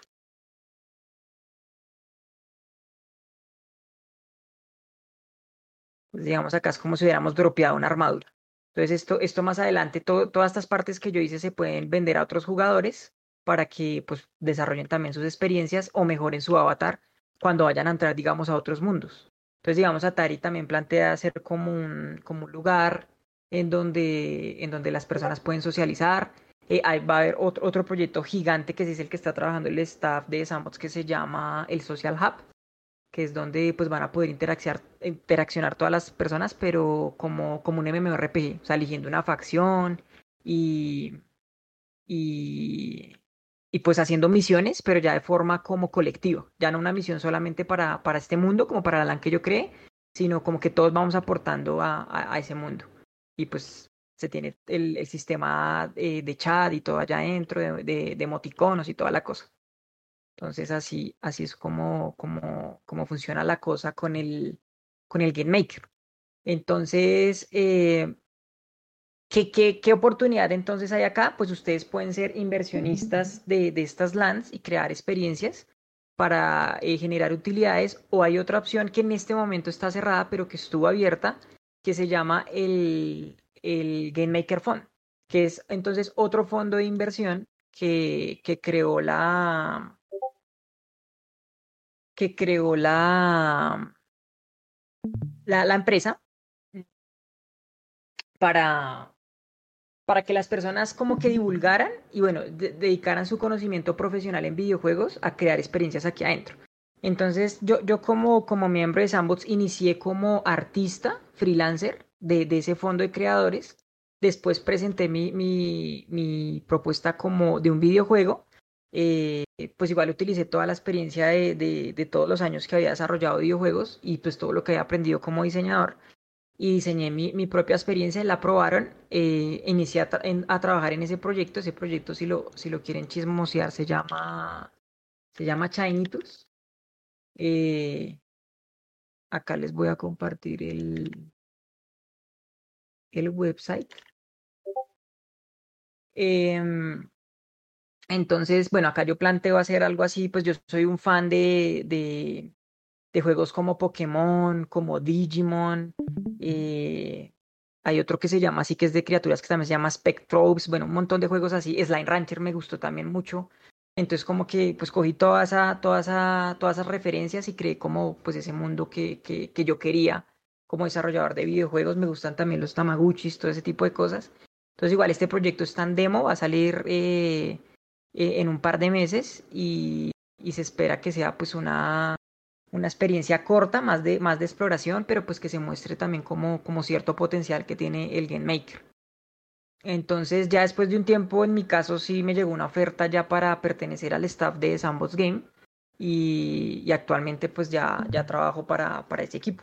Entonces eh, pues ya como que a nivel de contrato y todo eso se fue eh, o sea, como que se tumban un montón de cosas y quedo con un contrato oficial, pero eh, se permite igual la, la autoría intelectual de todo lo que yo haga. Entonces, digamos, aunque yo tengo ahora un contrato eh, de tiempo completo para trabajar con ellos, eh, toda, digamos, la experiencia de Shiny Tours me pertenece a mí, sus assets, eh, la propiedad intelectual, bueno, todo. Eh, y también todos los assets que yo haga para la célula, no, no dentro del, del staff, también son, son míos. Entonces, si, si se ponen en venta o en algo, pues me llega, me llega San por ese, por ese pago. Eh, es, ese, ese fondo en este momento está cerrado, pero igual eh, que espero que en unos meses vuelvan a abrirlo. Eh, creo que está cerrado porque ahorita dentro del equipo está la cosa bastante ocupada, pero, pero pues igual estar atentos a, si vuelven y lo abren. Y, y, bueno, ya, ya teniendo en cuenta que cómo se utiliza el Game Maker, cómo es lo de la LAN, todo este tipo de cosas, eh, de aquí entonces dentro del staff sugirió una se sugirió la idea de que se hiciera un, un, Game Jam. Entonces, para los que no conocen lo que es un, un Game Jam, entonces en la, en la, en la industria de los, de los videojuegos se conoce como como ese, ese evento en donde se reúnen un montón de personas a hacer videojuegos en tiempo récord eh, y el ganador pues se le da un premio. Eh, ya les muestro, digamos, ahorita cuánto es el premio del, del, jam de ahorita. Ah, bueno, pues de Sandbox Game tiene su red, si es esta la oficial, es que, bueno, sí creo que sí. Eh, bueno, este, ahí, pueden ver a Sebastián, él es el CEO de la empresa. Eh, también les puedo decir que el trato a nivel organizacional también en mi experiencia ha sido muy, muy chévere, muy bonito. Yo no hablo inglés, eh, a veces mi esposa me ayuda con, con ese tema y, y, así yo no sepa inglés, ellos me, me dieron la oportunidad de pertenecer a su equipo de staff, siendo igual un equipo bastante diverso. Hay personas de Japón, de Corea, de China, de Francia, de Italia, de Rusia, de, bueno, de casi todo el mundo, de Brasil, eh, de Colombia y y pues no hubo problema para trabajar con esa, con esa barrera de idioma. Ellos creen más en el, en el, como en el cariño por el, por el trabajo y eso es lo que más les, les importa. Eh, creo que voy a buscarlo mejor aparte como link. acá, eh, Ginjan de Samboxin, porque ese, eso ya pasó hace rato el anuncio. Entonces debería estar acá. Acá está. Este es el último que ha salido. Entonces se llama. Este game ya lo bautizaron como un glitch en el metaverso. Eh, y entonces ahorita los premios van así. Entonces son 300 mil premios en, en SAN más LANS eh, en precios. Ahorita, digamos, los, los jurados de ese, de ese jam son personas reconocidas en la industria eh, de, de, los videojuegos. Entonces la cosa pues va a estar bien, bien interesante y bien chévere.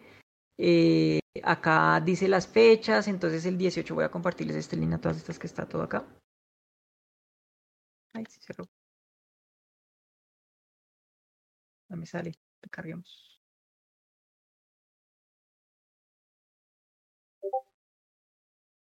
Eh, entonces el 18 de marzo se, se abrían, ah, bueno, March, sí, el, en junio ya, ya se, se cierran las, las, los envíos, eh, el 22 empiezan las votaciones y el 26 ya se anuncian los, la, la, como la ceremonia. Entonces los premios, ¿cómo son? Para la primera persona son 150 mil SAN, que son aproximadamente 93 mil dólares, más eh, acá dice características del game de Sandbox Game Maker homepage, bueno, que los van a mostrar allá eh, incluyendo una, una, LAN, una LAN uno por uno. Entonces, digamos, miremos qué, qué tan cierto es eso ahorita, porque igual las, sigue siendo una cripto que es bastante, eh, que es volátil, como pues lo son todas. Eh, miremos cuántos serían esos 150 mil SAN en este momento. En este momento serían, serían, serían 150 mil, serían 68 mil dólares. Pero digamos ahorita la, la moneda, pues en mi experiencia ha estado súper bajita, alcanzó a llegar casi al dólar, eh, pero normalmente se mantiene como entre el 0.66 y 0.75, entonces pues el premio es bien chévere. Ahí está el segundo que se lleva 31 mil dólares, el tercer, precio que se lleva, el tercer puesto que se lleva 14 mil y el cuarto al, al, décimo puesto se llevan 6.200 eh, dólares.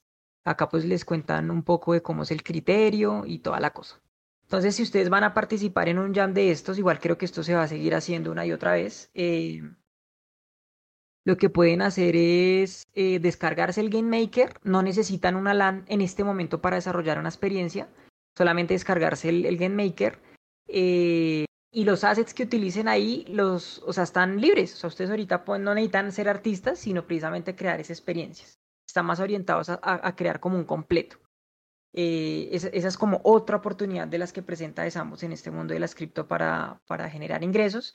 Y otra oportunidad más es otro concurso que se llama el de, es el de Botseid. Eh, ese lo pueden buscar, es acá en las redes sociales de, de ellos. Lo cual consiste en ellos dar una temática como, no sé, eh, criaturas mágicas. Ustedes hacen una criatura mágica, la mandan allá al, al staff, pues tienen que entrar al, al Discord de ellos. Y, y ya una vez lo mandan, ellos generan como un formulario para que todas las personas voten y el que gana, pues ahorita en este momento se está ganando creo que 500 al 1000 sal, no me acuerdo. Y agregaron algo muy chévere a los, a los que ganaron el último concurso que me pareció genial. Y es que todos los assets que ganaron el concurso se publicaron, se timbraron y se publicaron de una vez en la, en la tienda. Entonces ya, ya se pueden vender. Esto se bloqueó.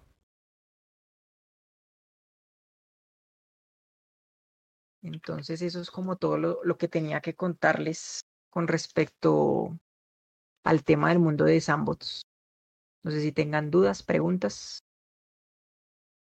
Hay una pregunta de, mm, de Rayo Sombrío que dice si dentro de una LAN se puede generar más tokens de Sandbox.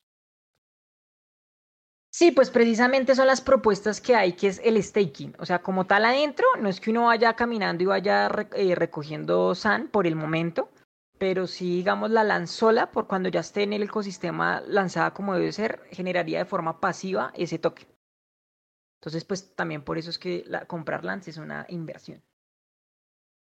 Pero eso son propuestas, porque la otra también es lo de, o sea, las personas en ese mundo van a poder entrar también a jugar esa experiencia. Entonces, cada vez que ellos entren, le van a generar a uno tokens. Y así. Genial.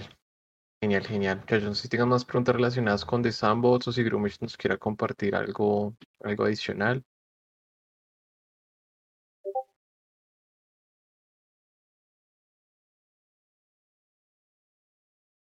Bien, bien. La, la pregunta que nos hace Cholu nos lleva como al, al último tema de, de hoy. Eh, y acá es donde les digo que las cosas se comienzan a, a conectar un poco. Entonces, eh, hay una figura que se conocen como estos de las LANs, que Sebastián nos explicó súper bien cómo funcionan las, las LAN de Sandbox. Eh, y ahorita vamos a entrar a hablar de las LANs en otros dos proyectos, uno que es bien conocido acá por todos en la comunidad, que son las LANs de, de Ads Infinity, y otro que es eh, una nueva promesa que acabó de aparecer en este mercado que se llama Embersword.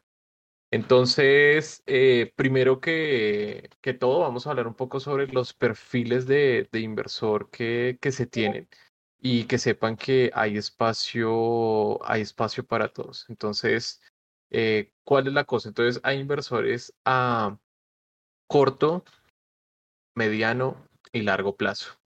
Eh, curiosamente, la figura inversor a corto plazo, pues no es algo que, que se toque mucho. Eh, de hecho, muchos no lo consideran un inversor y la figura que más se asocia a esto es un trader. Entonces, como nos explicaba Sebastián, hay modelos eh, de trading, por ejemplo, de arte. Si tienen un buen ojo para el arte, no solamente lo pueden hacer en, lo pueden hacer a través del marketplace de Sandbox. Permítanme un momento, les voy a compartir aquí el navegador, eh, sino el marketplace más importante que existe en estos momentos para todo el tema de arte se llama OpenSea. Eh, ¿Me confirman ahí? Sí, creo que ahí se está, ahí se está viendo. Entonces, en OpenSea ustedes pueden encontrar diferentes proyectos. La recomendación siempre eh, para ingresar a este tipo de proyectos es que revisen los rankings de OpenSea como ustedes ven, siempre lo que se encuentra de primeras es CryptoPunks, que es eh, uno de los proyectos base más importantes de todo el mundo de los NFTs. Y pues son estos, estas imágenes, estos pixeles en PNG que al ser pues un NFT tienen un certificado de, de, de autenticidad inmutable, ¿no? Que comenzaron pues entiendo que con valores minúsculos y cuatro años después eh, se llegaron a vender algunos hasta 7.5 millones de dólares y ya ninguno baja de los 17, 18 Ethereum, que es lo que los dan en este momento. Eh, son un total de 10.000 que se crearon. Eh, y además de eso, entonces, como les decía acá que me perdí, en los rankings, pues ustedes ve, pues, pueden ver otros proyectos que arrancaron. Por ejemplo, este es Botsodeus, un proyecto que mm, Sebastián encontró justamente porque hicieron un, un partner con, con The Sandbox. Eh, y pues estos generaron un modelo más interesante porque el modelo consistía en dar regalías. Acá está eh, mi, mi que me salió de la, de la caja. Entonces, eh, aquí entran a hablar de estos perfiles, ¿no? Entonces, el trader que es una persona que agarra, por ejemplo, esto me lo compra a mí, por ejemplo, acá me hicieron unas ofertas a 0,02, lo agarra y luego lo vende a 0,1, a 0,2 y se gana dinero en cada una de estas transacciones. Eso normalmente se hace con divisas y se hace dentro de plataformas como Binance, donde las personas pues intercambian, eh, casi que pues ese intercambio se puede hacer segundo a segundo y de esa manera generar rentabilidades se puede arrancar eh, con, con, una base, con una base mínima. Obviamente, siempre entiendan que la inversión, entre más grande sea, pues obviamente mayor va a ser el retorno al final. Pero sí, uno con 10 dólares los mete en Binance, compra Ethereum, los deja en Binance para no perderlos en transacciones y se pone a jugar con eso, hacer trading. Es una de las cosas que puede hacer, pero es una de las cosas más demandantes a nivel emocional. Es, es muy tensionante sentir uno cómo se está jugando el dinero cada 15 minutos, porque lo que ustedes hacen básicamente son apuestas de predecir el comportamiento del mercado eh, y pues hay todo un conjunto de teorías y técnicas para mejorar eso. Inversor a mediano plazo. Los inversores a mediano plazo, eh, pues que es complicado también definir qué es un mediano plazo, pero digamos que son inversiones a tres meses, eh, tres meses a un año, eh, y están bien relacionadas con proyectos que ya todos conocemos como Ads Infinity.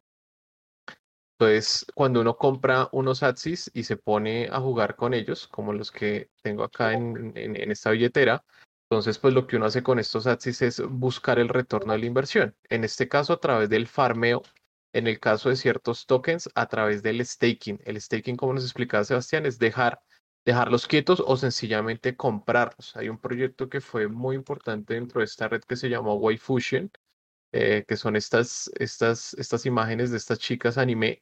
Entonces la gente los compraba y semanalmente se generaba una cantidad de un token eh, para poder seguir eh, farmeando cada una de estas chicas. Entonces, estos son inversiones a mediano plazo, porque yo tengo que quedarme con esto para que me genere el token semana a semana y entre tres, cuatro, a veces hasta seis meses yo obtengo el retorno de la inversión.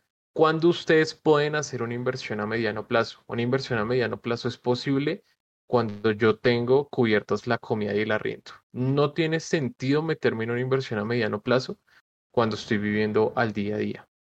Y en ese caso lo más importante, eh, que es lo que hablamos en este Clubhouse, es desarrollar esas, esas habilidades que ustedes les permita avanzar dentro de esta economía digital o cualquiera donde ustedes se quieran ubicar, pero siempre recomendamos la economía digital porque justamente por eso estamos acá hablando de tema cripto, para que ustedes puedan ir alcanzando y liberar eh, este dinero financieramente para que ustedes lo puedan comenzar a invertir en este tipo de cosas. Entonces, eso es cuando estamos hablando de mediano plazo, ¿no? Que es que yo pueda dejar esa plata y quieto, o sea, que yo pueda tener esos axis y ponerme a jugar, o que pueda dejar estas chicas quietas ahí eh, dos, tres, cuatro, hasta seis meses para poder recuperar mi inversión. Como siempre les digo, recuerden que todo este proceso de invertir es eh, los pacientes ganan lo que los impacientes pierden. Y por último, les quiero hablar hoy de un modelo que sí ha, demostrado ser extremadamente rentable, que es el tema de las LANs, que es el que nos comentaba Sebastián. Entonces, como ya vimos cómo funcionaban las LANs en Sandbox, que son espacios para crear experiencias, en el caso de las LANs en Ads Infinity, que están catalogadas dentro de este mapa que ellos nos presentaron, eh, son espacios donde los ads se dedican a craftear objetos eh, y a generar batallas en tiempo real, además de que pueden suceder ciertas invasiones y toda una serie de eventos que el equipo de Mavis, que es el equipo detrás de Ads Infinity, promete para este tipo de experiencias. ¿Cómo fue la venta de estas lands? Esto es una fiesta que ya se acabó, ¿no? Hay un término que siempre utilizan para todo el tema de cripto y es cuando la fiesta ya se acaba, ¿no? Por ejemplo, ahorita los que sacaron inversiones y todo, Bitcoin, por ejemplo, es un buen ejemplo de cuando la fiesta ya se acaba para algunos, ¿no? Eh, recuerden que para que el Bitcoin se pegue una doblada en este momento de 50 mil a, a 100 mil dólares, hay un proceso largo. Es decir, es una inversión como más segura porque hay una subida paulatina, pero ya la ganancia es baja. ¿Quién gana? Claro, una empresa como Tesla que invierte eh, el 10% de sus activos eh, luego dice que ya no los quiere, los retira después de que eso aumentó un 10% y pues habían metido 1.5 billones de dólares. Para nosotros que no jugamos con billones de dólares, sino jugamos con unos dolaritos, entonces hay cosas más interesantes, ¿no? Como son el trading y estos holdeos a más largo plazo. Estos eran los paquetes de estos LAN que se vendían a 0,05 Ethereum. Acá no está la fecha de las LAN, pero entiendo que fue eh, hace dos años cuando el Ethereum estaba muy, muy bajito. Al día de hoy, esas lands que se estaban vendiendo tan solo hace unos seis meses en 450 dólares, las lands más baratas se venden a 2.500 dólares y estas lands místicas que valía un Ethereum en ese momento, uno diría un Ethereum ahorita, claro, duro, pues son eh, 3.800 dólares, no sé cuánto ya ha fluctuado hoy, pero estas lands al día de hoy se vendieron eh, 9 en 1.5 millones de dólares. Entonces, imagínense estas oportunidades de ganancia. No solamente con estas, recordemos aquí las LANs de las LAN de Sandbox. Entonces, las LAN de Sandbox eh, comenzaron vendiéndose a 28 dólares. Al día de hoy las ventas son a 500 dólares. Pero ustedes una vez compran una LAN a 500 dólares, no es muy complicado que la vendan a el doble precio o un poco menos del doble precio en un periodo no muy largo. Estamos hablando de un par de semanas. Entonces, estos son modelos de rentabilización eh, muy importantes. En el caso de, en el caso de nosotros, pues como podemos ver aquí en, en, mi, en mi inventario, eh, yo soy un holder de lands de Sandbox. Entonces, acá tengo más o menos 17, 17 lands de Sandbox que espero mantener o para construir experiencias o para comprarme, yo qué sé, mi propio terreno en el mundo real o una casa, pero por allá hacia 2023. Entonces, ¿cuál es el problema? Si yo quiero mantener estas lanzas acá hasta 2023, quiere decir que no me puede faltar el dinero para otras cosas, porque si las saco antes de tiempo o si las saco aún peor en un mal momento, entonces pues eh, no, no se hizo nada, no se pudo mantener la, la inversión. Es complicado, ser un inversor a largo plazo es, eh, ser, e, es demandante y hay que quedarse como quieto mucho tiempo. Y justamente ahorita aparece una nueva oportunidad. Estas ventas de Sandbox se realizan eh, constantemente. Ellos la avisan a través de su Twitter y se realizan constantemente. Entonces, eh, nosotros de hecho ahorita hemos estado como planteándonos para poder vivir, como comprar solamente algunas y revenderlas para, para, para poder vivir. Entonces, como ven, es, es, es, algo que se mantiene. Y ahorita vienen estas lands de Embersword. Entonces, Embersword es un, un proyecto eh, que promete tener también muchos aspectos de crafting, de guiles. Eh, es creado por personas que crearon el guild más importante de World of Warcraft en Estados Unidos y un equipo de desarrolladores de la industria AAA. Ahorita se viene una venta. Entonces va a ser la primera de estas ventas. Las primeras de estas ventas siempre son las más económicas. Y como ven aquí, un plot, que es como una LAN que nos mostró Sebastián en Sandbox, que lo muestran acá de esta manera, va a costar 40 dólares primero que todo, recuerde que aquí nunca damos asesorías de inversión. O sea, yo no les estoy pidiendo a ustedes dinero para decirles en qué deberían invertir su, en qué deberían invertir sus cosas. Eh, eso sí es un servicio que presta el GIL, que hace portafolios de inversión orientado en Ads Infinity. Pero yo, Andrés, simplemente les estoy contando cuál ha sido nuestra experiencia con esto y dónde vemos oportunidades porque nos parece importante compartirlo con todos ustedes. Entonces, pues miren, lo que puede ser una LAN que hoy vale 40 dólares, puede que sostener esta cosa de 40 dólares en dos años se convierta en una LAN de Sandbox que pueden valer mil dólares o se convierta en una LAN de Ads Infinity que vale 2.500 dólares. Entonces es importante, recuerden, en todo este tema del mundo cripto, estar muy pendientes de los proyectos. El trader, que es el de corto plazo, es el que se invierte en cualquier moneda, porque pues él no le interesa realmente, él solo le interesan son las fluctuaciones que realice esa moneda para poder generar ganancias. Pero eh, las personas que somos más pasivas y que intentamos tener inversiones a más largo plazo, lo que nos interesa es ver que sea un buen proyecto. Yo me inscribí esto hace tres meses, estoy en el Discord, leo lo que dice la comunidad, leo los blogs de desarrollo, leo todos los correos que me envían y el trabajo que hace esta gente me parece espectacular. Como ven, hay para todo el mundo. Hay unas lands más costosas que van a valer 400 dólares, hay pueblos que van a costar 8 mil dólares y hay ciudades que van a valer 80 mil dólares. ¿Qué es importante de todos estos proyectos? Que siempre generan un espacio de participación para personas con diferentes niveles de ingreso. Entonces, esto es algo importante a, a tener en cuenta. Eh, y pues vienen más proyectos, vienen más cosas y hay que estar pues muy atentos porque sabiendo ya que somos parte de esta revolución a nivel del gaming play to earn, si ya vieron el documental de cómo cambió, eh, cómo le cambió la vida en Filipinas Ads Infinity a las personas, pues tenemos que estar muy atentos de estas oportunidades eh, y pues revisar si, si, si, nos funciona. Yo creo que nosotros por lo menos nos vamos a comprar una lancita de estas de, de 40 dólares para tenerla ahí eh, y para ser parte de, estos proyectos. Pero pues como ven, esto directamente está relacionado con el bienestar financiero. ¿Y qué sucede con el largo plazo?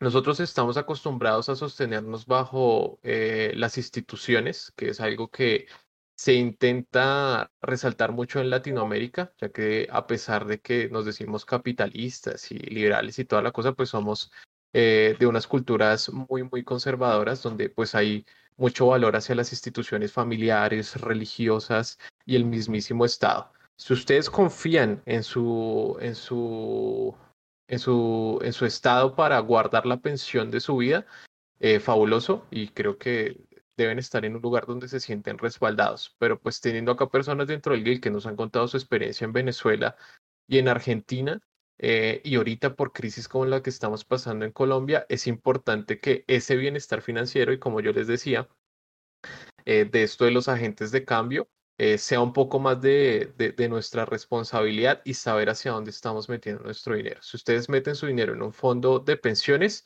que lamentablemente, por ejemplo, acá en Colombia es obligatorio si se quiere trabajar por contratos de, de prestación de servicios, ya el contrato que no me acuerdo cómo se llamaba el nombre, donde uno le, le pagaban todo, o uno le entregaban toda la platilla, uno verá si sí pagaba salud o no.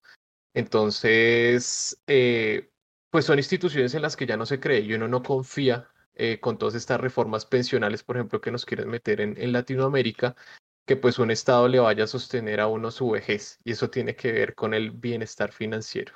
Entonces, holdear esto es lo mismo o similar, porque aquí algunos podrían eh, sentirse ofendidos, pero similar a lo que hacían las personas para invertir en cualquier empresa estadounidense dentro de la bolsa y esperar en su retiro, pues que eso les dé para una casa o para vivir por lo menos tranquilos los, los últimos años de su vida. Entonces, eso es la inversión a largo plazo y cuando se hace a través de una institución como eh, cualquier fondo de pensiones que puedan encontrar en su país, pues parece algo sencillo estar dando coticas mensuales.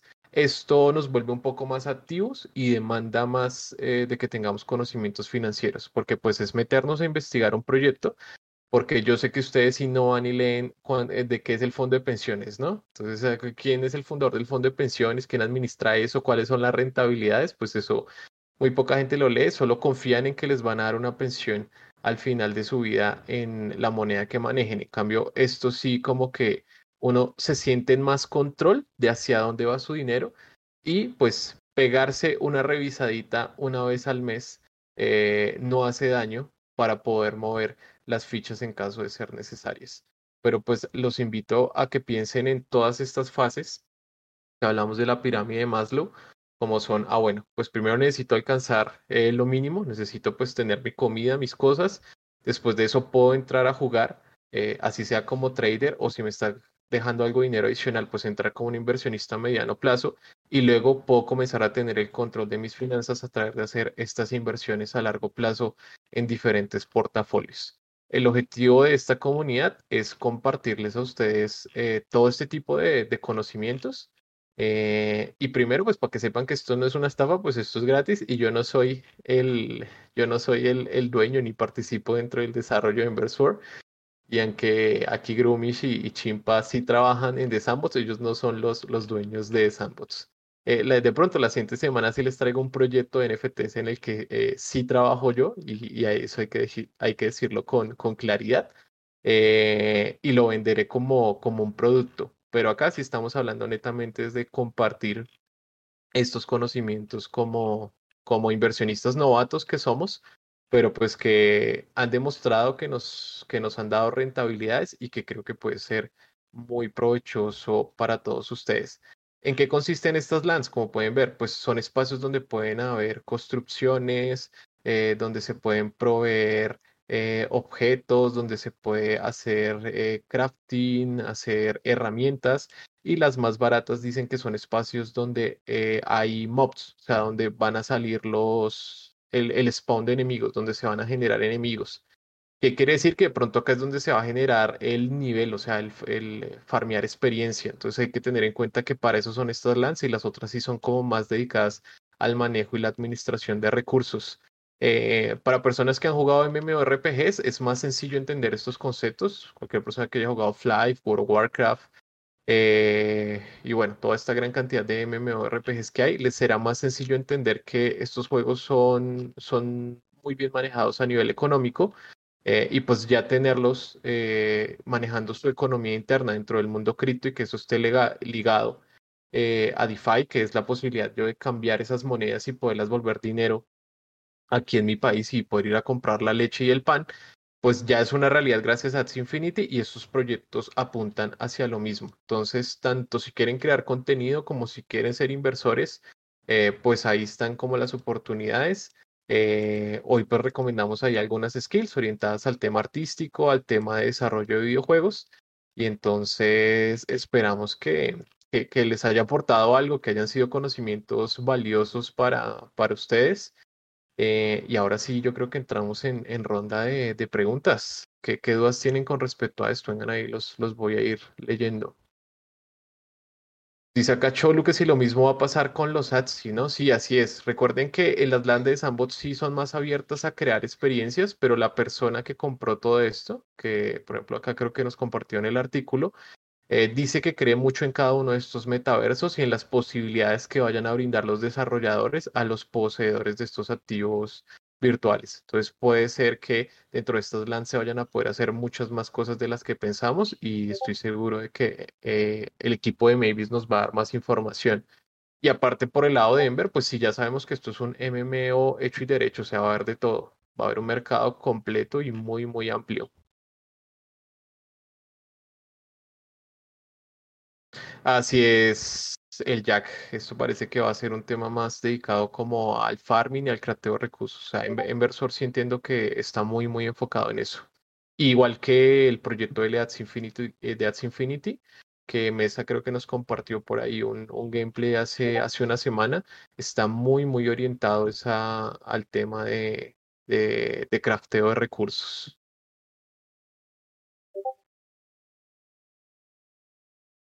¿Mediante qué moneda se va a poder comprar en Inversor? Desconozco, desconozco ese dato en este momento. Yo llené el preregistro, eh, pero está acá en Ethereum. Sí, mira, acá está. 0,010 Ethereum. Eh, esa va a ser la moneda con la que se va a comprar.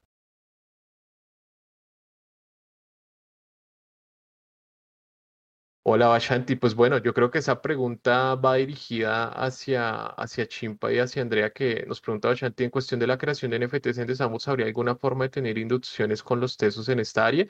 Pues yo creo que también es un llamado, ¿no? Eh, como para la creación de más contenidos y espacios donde ustedes les puedan enseñar a las personas. No sé qué opinan ahí, Grumish y Chimpa. Sí, pues digamos que por mi parte, pues mi idea es eso los sábados. O sea, yo, yo hago un arte para la célula, pero pues si las personas quieren que les enseñe cosas relacionadas al, al tema, pues yo, yo me salgo del el asset que estoy haciendo y podemos entrar como en una parte de taller. O igual, pueden ver también lo que yo estoy haciendo y preguntarme todo lo que quieran. Y por qué utilizo ese color, y por qué modela así, y cómo hace para que rote, y cómo todo ese tipo de cosas técnicas, ya al detalle, ya me las pueden preguntar. Ya la parte, digamos, de, de, convertirlos en un NFT y ponerlos en venta no está ahorita así en, en las manos de, de, de Andre y mía, sino más del equipo de Sandbox, porque eso ahorita no está abierto al público. Cuando esté abierto al público, si ustedes mismos son los que mintean el asset y ponen la scarcity, la rareza y todo ese tipo de cosas, igual eso les cuesta. Mintear un asset eh, tiene un costo en la, en la red, dependiendo en la red en la que se encuentren. En este momento solamente lo hace Sandbox y es algo como por muchas razones, como les digo, por ganar un concurso, eh, por promover el trabajo de los artistas del Creator Phone. Entonces, si lo hacen todo, en este momento todo así súper aislado, serían assets que estarían como acumulando y guardando para cuando la plataforma salga al público y puedan publicar sus assets. Igual, si quieren publicar como artistas, eh, pues sí, como artistas, eh, independientemente de que estén en, en The Sandbox o no, en OpenSea se pueden publicar los assets. Obviamente hay que pagar el gas fee, hay que pagar pues, los permisos que toque solicitar a, OpenSea. Eh, yo en este momento no lo he hecho, yo, yo no lo he hecho, pero se puede publicar. Hay varios chicos que, que han publicado allá.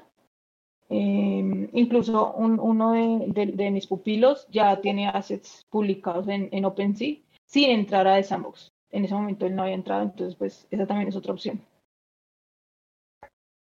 Igual también quiero como aclarar una cosa, no, no por tal vez ahí aguanarles la fiesta de pronto a, a Bachanti, tal vez de lo que conciba ese tema, de, o sea, al fin y al cabo los NFTs cuando se publican eh, como de esa manera individual, eh, son, es un mercado, ¿no? Normal, eso es como salir y vender uno la canción de su banda. Eh, eso no es fácil, ¿no? O sea, no, no es coger un asset y timbrarlo y ponerlo en OpenSea y ya, y ponerlo como los casos de éxito de lo que puso Elon Musk del NFT que él hizo, que le ofrecieron, no sé, un millón de dólares, para poner un ejemplo. O cosas así. O sea, si uno no tiene una marca personal bien construida, eh, vender cualquier cosa en la vida es muy difícil. Entonces, digamos, cuando uno se va a dedicar como al mundo del, del freelancer, sea desde la perspectiva artista, cualquier cosa, eh, uno tiene que desarrollar bastante su marca personal, lo que implica tener unas redes sociales eh, pues orientadas a eso, a esa profesión. Eh, las más recomendadas son LinkedIn, si son desarrolladores GitHub, el Twitter y un sitio web personal, en donde precisamente muestren todo su portafolio pues con la, con la mayor calidad posible. Eso, eso ayuda, pero no es fácil. Así uno igual tenga todo eso construido, vender cualquier producto requiere, requiere trabajo, pero se puede. Igual hay caminos, ¿no? Justamente pues eh, lo, lo, lo, que plantean son las posibilidades. Lo más recomendable claramente es pues si se pueden asociar con una empresa como Sandbox y entrar a ese fondo de creadores de, de contenido de arte, pues buenísimo. Y pues ahí están los, los, los directos de Chimpa Bastián todos los sábados para que puedan aprender más, más sobre el tema. Pues muy pendientes y suscríbanse al canal de, de Chimpa. Pregunta Goda, ¿se realizarán compras masivas del área inversor como Guilo? La recomendación es para la compra individual. Eh, la recomendación eh, es, pues bueno, la recomendación es más como que investiguen, no que compren lands, ¿no? Que investiguen y que ustedes vean si, si es rentable para ustedes o no. Como Gil pensamos comprar lands de inversor, sí. En esta venta, no. Lamentablemente, Inversor nos cogió al Gil en un proceso donde estábamos haciendo una reinversión muy fuerte en todas nuestras escolas de Ads Infinity. Así que lamentablemente el crecimiento de nuestras escolas en este momento no nos va a permitir comprar eh, masivas en Inversor, pero si las cosas salen bien, vamos a comenzar a comprar las masivas en Inversor, no solamente ahí, sino también en The Sandbox y cualquier otro proyecto que nos parezca interesantes. ¿Se tendrá que comprar desde Metamask o desde Binance se podrá comprar ahí en Inversor? Eh, yo creo que esto siempre es desde Metamask, es como un estándar de todos estos proyectos, el Jack. Entonces, desde que esté en la red de Ethereum, como está ahí, eh, esto se va a comprar por muy seguramente por MetaMask, pero permítanme, yo luego les traigo la, la información y se las cuento por acá en general. Sí, solamente con Ethereum, Iván. Solamente con Ethereum se van a poder comprar los lands. Ah, miren, acá nos confirma Goda. Se va a hacer a través de la red Matic. Buenísimo. Si se va a hacer a través de la red Matic, eh, entiendo que esa red tiene mucho menos, mucho menos costos, porque vi que Sandbox hizo una alianza con Matic, que ahora se llaman Polygon para crear un sidechain similar a Ronin, eh, igual como sucedió acá en Infinity, para bajar todos los costos adicionales. Pero pues igual si hay que llevarlo a la red Matic, me imagino que igual tocará pagar eh, un dinerito para llevarlo allá a esa red. Eh, sí, lo que dice Cholo es la realidad. O sea, el gas fee va a salir yo creo que por lo mismo. O sea, la, la, la LAM va a costar 40 dólares y el gas fee nos va a costar otros 40 dólares. Muy seguramente es lo que va a pasar en estos momentos tener las LANs como las puertas de entrada al juego, no necesariamente mesa, es eh, tener la parte de la gobernanza. Entonces recuerden que, por ejemplo, guilds como Crisalis y otros, lo que buscan es obtener esos activos y luego entregárselos a jugadores. Por ejemplo, GL Guild creo que compró como 153 LAN Sabana. Entonces, pues es una manera de generar ingresos adicionales, pero al final se va a jugar es con los ATSIS dentro de esas LANs. Entonces, es tener eh, acceso a lo que va a determinar cómo se va a mover la economía del juego. Entonces, eh, sí, es digamos que es entrar por una puerta al juego, pero por la puerta grande. Es la manera en la que lo podemos ver. ¿Cuándo nos volveremos millonarios como Elon Musk? Pregunta Traija. Pregúntense en eso ustedes, muchachos. ¿Cuándo van a ser millonarios como Elon Musk? Pónganse juiciosos. Eso y ponernos a manipular mercados. No, igual no crean. Eh, más que ser Elon Musk, eh, tener una fuerza e ir creciendo comunidad nos permite hacer, hacer esas movidas. Justamente compartirnos este tipo de inversión termina generando eh, efectos dentro de, dentro de los mercados. Como hemos ido explicando poco a poco, he visto que más personas se han ido involucrando en el tema, se han interesado más por obtener sus ATSIs, por mirar en dónde pueden invertir. Entonces, nosotros también estamos manipulando mercados. Es algo importante, ¿no? Se llama efecto micro-macro. Elon Musk puede ser toda la fuerza que quiera, pero eh, cada persona desde, desde sus comunidades y desde sus perspectivas también modifica y afecta al mercado con cada compra que realiza. Mira, acá nos confirma Goda, correcto, la compra de Lancera por web de la Network Matid. Acá les dejo la info oficial. Muchísimas gracias, Goda, por compartirnos esta información. Ahí está ya todo. Es decir, tenemos que mirar cómo se configura en Metamask ahí la red y toda la cosa para tener listas las billeteras. Qué buena información. ¿Qué pronóstico tiene la GIL sobre inversor para la creación de la GIL o un crecimiento de hermandad? Eh, todo, o sea, yo creo que vamos a intentar eh, crecer en LANS, crecer en esos activos y estar muy pendientes de, ese proyecto que es de las cosas que más nos ha, nos ha interesado. Igual, eso lo iremos comunicando en el canal de anuncios, ya que recuerden que pues son varios los, los inversores que estamos dentro del GIL y entre, entre todos pues iremos como tomando esas decisiones de saber cuándo mover dinerito hacia, hacia ese lado.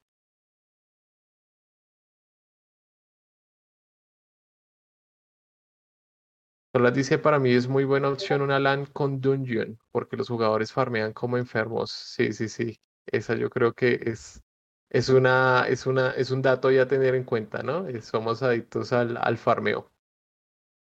Eh, lo que dice las Hope, exactamente, como que hacer esas movidas tipo Wall Street Bells. Eh, como ven, pues fue mucho más fuerte el movimiento de, de unos locos en un, en un foro de Reddit que el movimiento de los grandes fondos de inversión norteamericanos. Eso, Mesa, si pueden hacer el esfuerzo ahí para, para meterse en, en, una LAN, pues chévere, chévere. Lean muy bien sobre el proyecto. Nosotros consideramos que va a ser algo muy interesante, pero como recuerden, no inviertan más de lo que están dispuestos a perder, porque como todo puede parecer bello, después de la venta de LAN pueden agarrarle y se pueden eh, desaparecer y todo resultar ser una estafa, ¿no?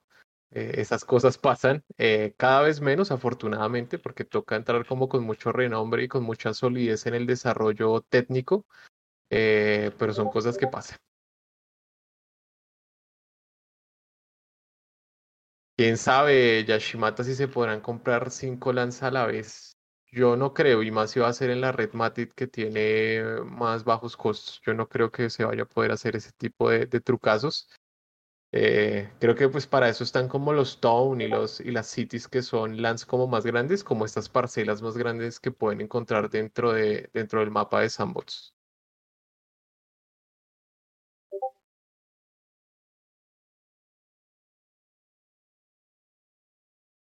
Y exactamente como nos dice, como nos dice el Jack, ¿no? Es, es, es algo que, que, termina moviendo ahí a, a largo plazo. De eso se trata el, holding, que significa justamente eso, ¿no? Mantener, mantener. Resistencia como el paro nacional. Entonces es tenerlo ahí un, rato y mirar a ver cómo se va comportando el mercado y decir cuál es el momento que uno quiere vender. Importante todo esto es lo emocional, ¿no? Eh, esto es como cuando uno va a comprar computador nuevo, que uno va a comprar la tarjeta de video y queda uno aburrido al mes porque resultó que eh, la tarjeta de video ya no vale nada o salió una mejor y más barata. Entonces es importante que uno se apegue a sus portafolios. Entonces si uno dice voy a hacer un plan de sostener esta lana tres años, pues es a tres años. O sea, ya si se cumplieron los objetivos, pues bien. Porque eh, la avaricia es otro de los sentimientos que lo termino no dominando mucho acá. Entonces uno se queda ahí como acaparando, acaparando cosas, no retira utilidades y luego se pega una caída a la red de dos años como pasó en 2017. Eh, y pues queda uno ahí aburrido o peor, se asusta y saca y terminó perdiendo dinero, ¿no? Entonces recuerden que esto es de paciencia, hay que ser pacientes y hay que trabajar harto en esos estados mentales. De hecho, todo este tema financiero ayuda muchísimo a trabajar en la paciencia.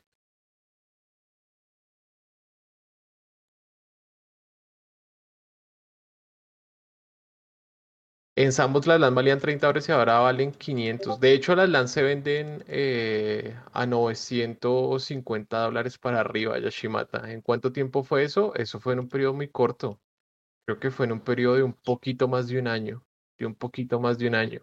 Y los que más disfrutaron fue, hay varios lands que salieron a 100, 120 dólares. Entonces, hasta ahorita es que ya se están vendiendo a 500 dólares, pero en el mercado se venden es a 1000 dólares, o sea, ya en el mercado de terceros. Esa es la venta directa con The Sandbox, que es más o menos a 500 dólares. Una pregunta, ¿todavía no sale el mapa inversor o lo harán público hasta el día de la venta? Mm, desconozco esa parte de las home, no sé si, si acá Goda que tiene más información sobre el tema la tenga, pero yo no he visto que hayan publicado ningún mapa hasta el momento. Eh, sí, Solrats, si nada extraordinario ocurre, hoy vamos a tener directo en la noche. Ah, mira, está Sargento contándonos la especulación de tarjetas de bio para el minado, ¿no? Que ese es otro, otro business. Así es, Yashimata. O sea, son, son valorizaciones importantes, pero recuerden estar pendientes del proyecto. O sea, cuando uno entiende el proyecto es que uno entiende los potenciales y se siente uno más tranquilo haciendo, haciendo este tipo de, de inversiones. Pues bueno, gente querida, muchísimas gracias eh, hoy a Chimpa y a, y a Gromish que nos pudieron compartir esa, esa información maravillosa de, de Sambots.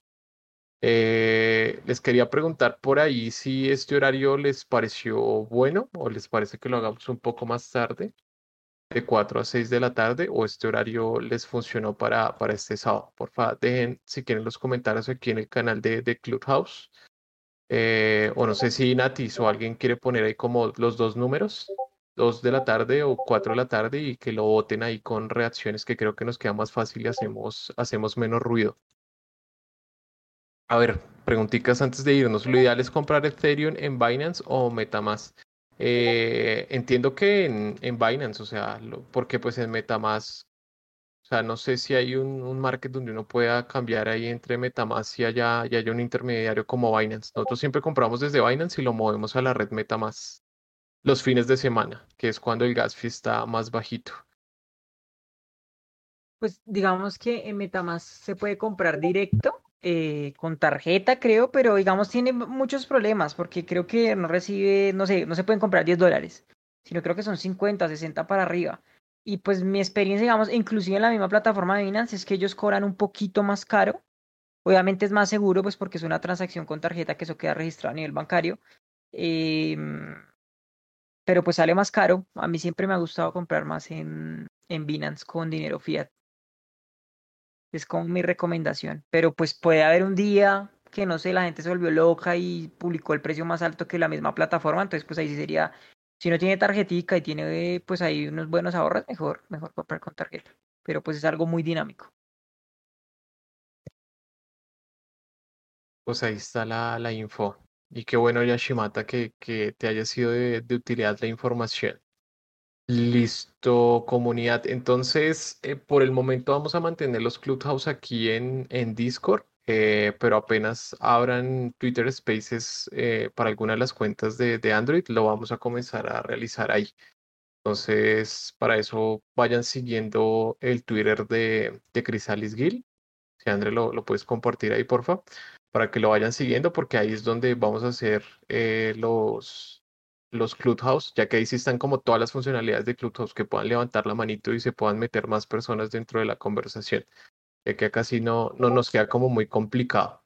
Entonces, eso sería, yo creo que probablemente el siguiente sábado vamos a hablar de DeFi, eh, que creo que es una de las cosas que vale la pena entender, hablar de SushiSwap, de PancakeSwap, voy a intentar jugar con PancakeSwap esta semana para traerles información más valiosa. Eh, Chimpa sé que ya está jugando con, con PancakeSwap. Entonces, creo que también es la oportunidad de, de, que intentemos buscar una explicación más sencilla del staking, porque es algo durísimo explicar. Yo he visto varios videos de YouTube y la verdad que uno nunca termina de, de cachar la, la idea. Yo creo que vamos a hablar de DeFi y todo eso para que entiendan por qué se ha valorizado también tanto todo el tema de las criptodivisas y por qué se volvió un ecosistema tan resiliente eh, que también trajo sus consecuencias como la saturación de la red de, de Ethereum.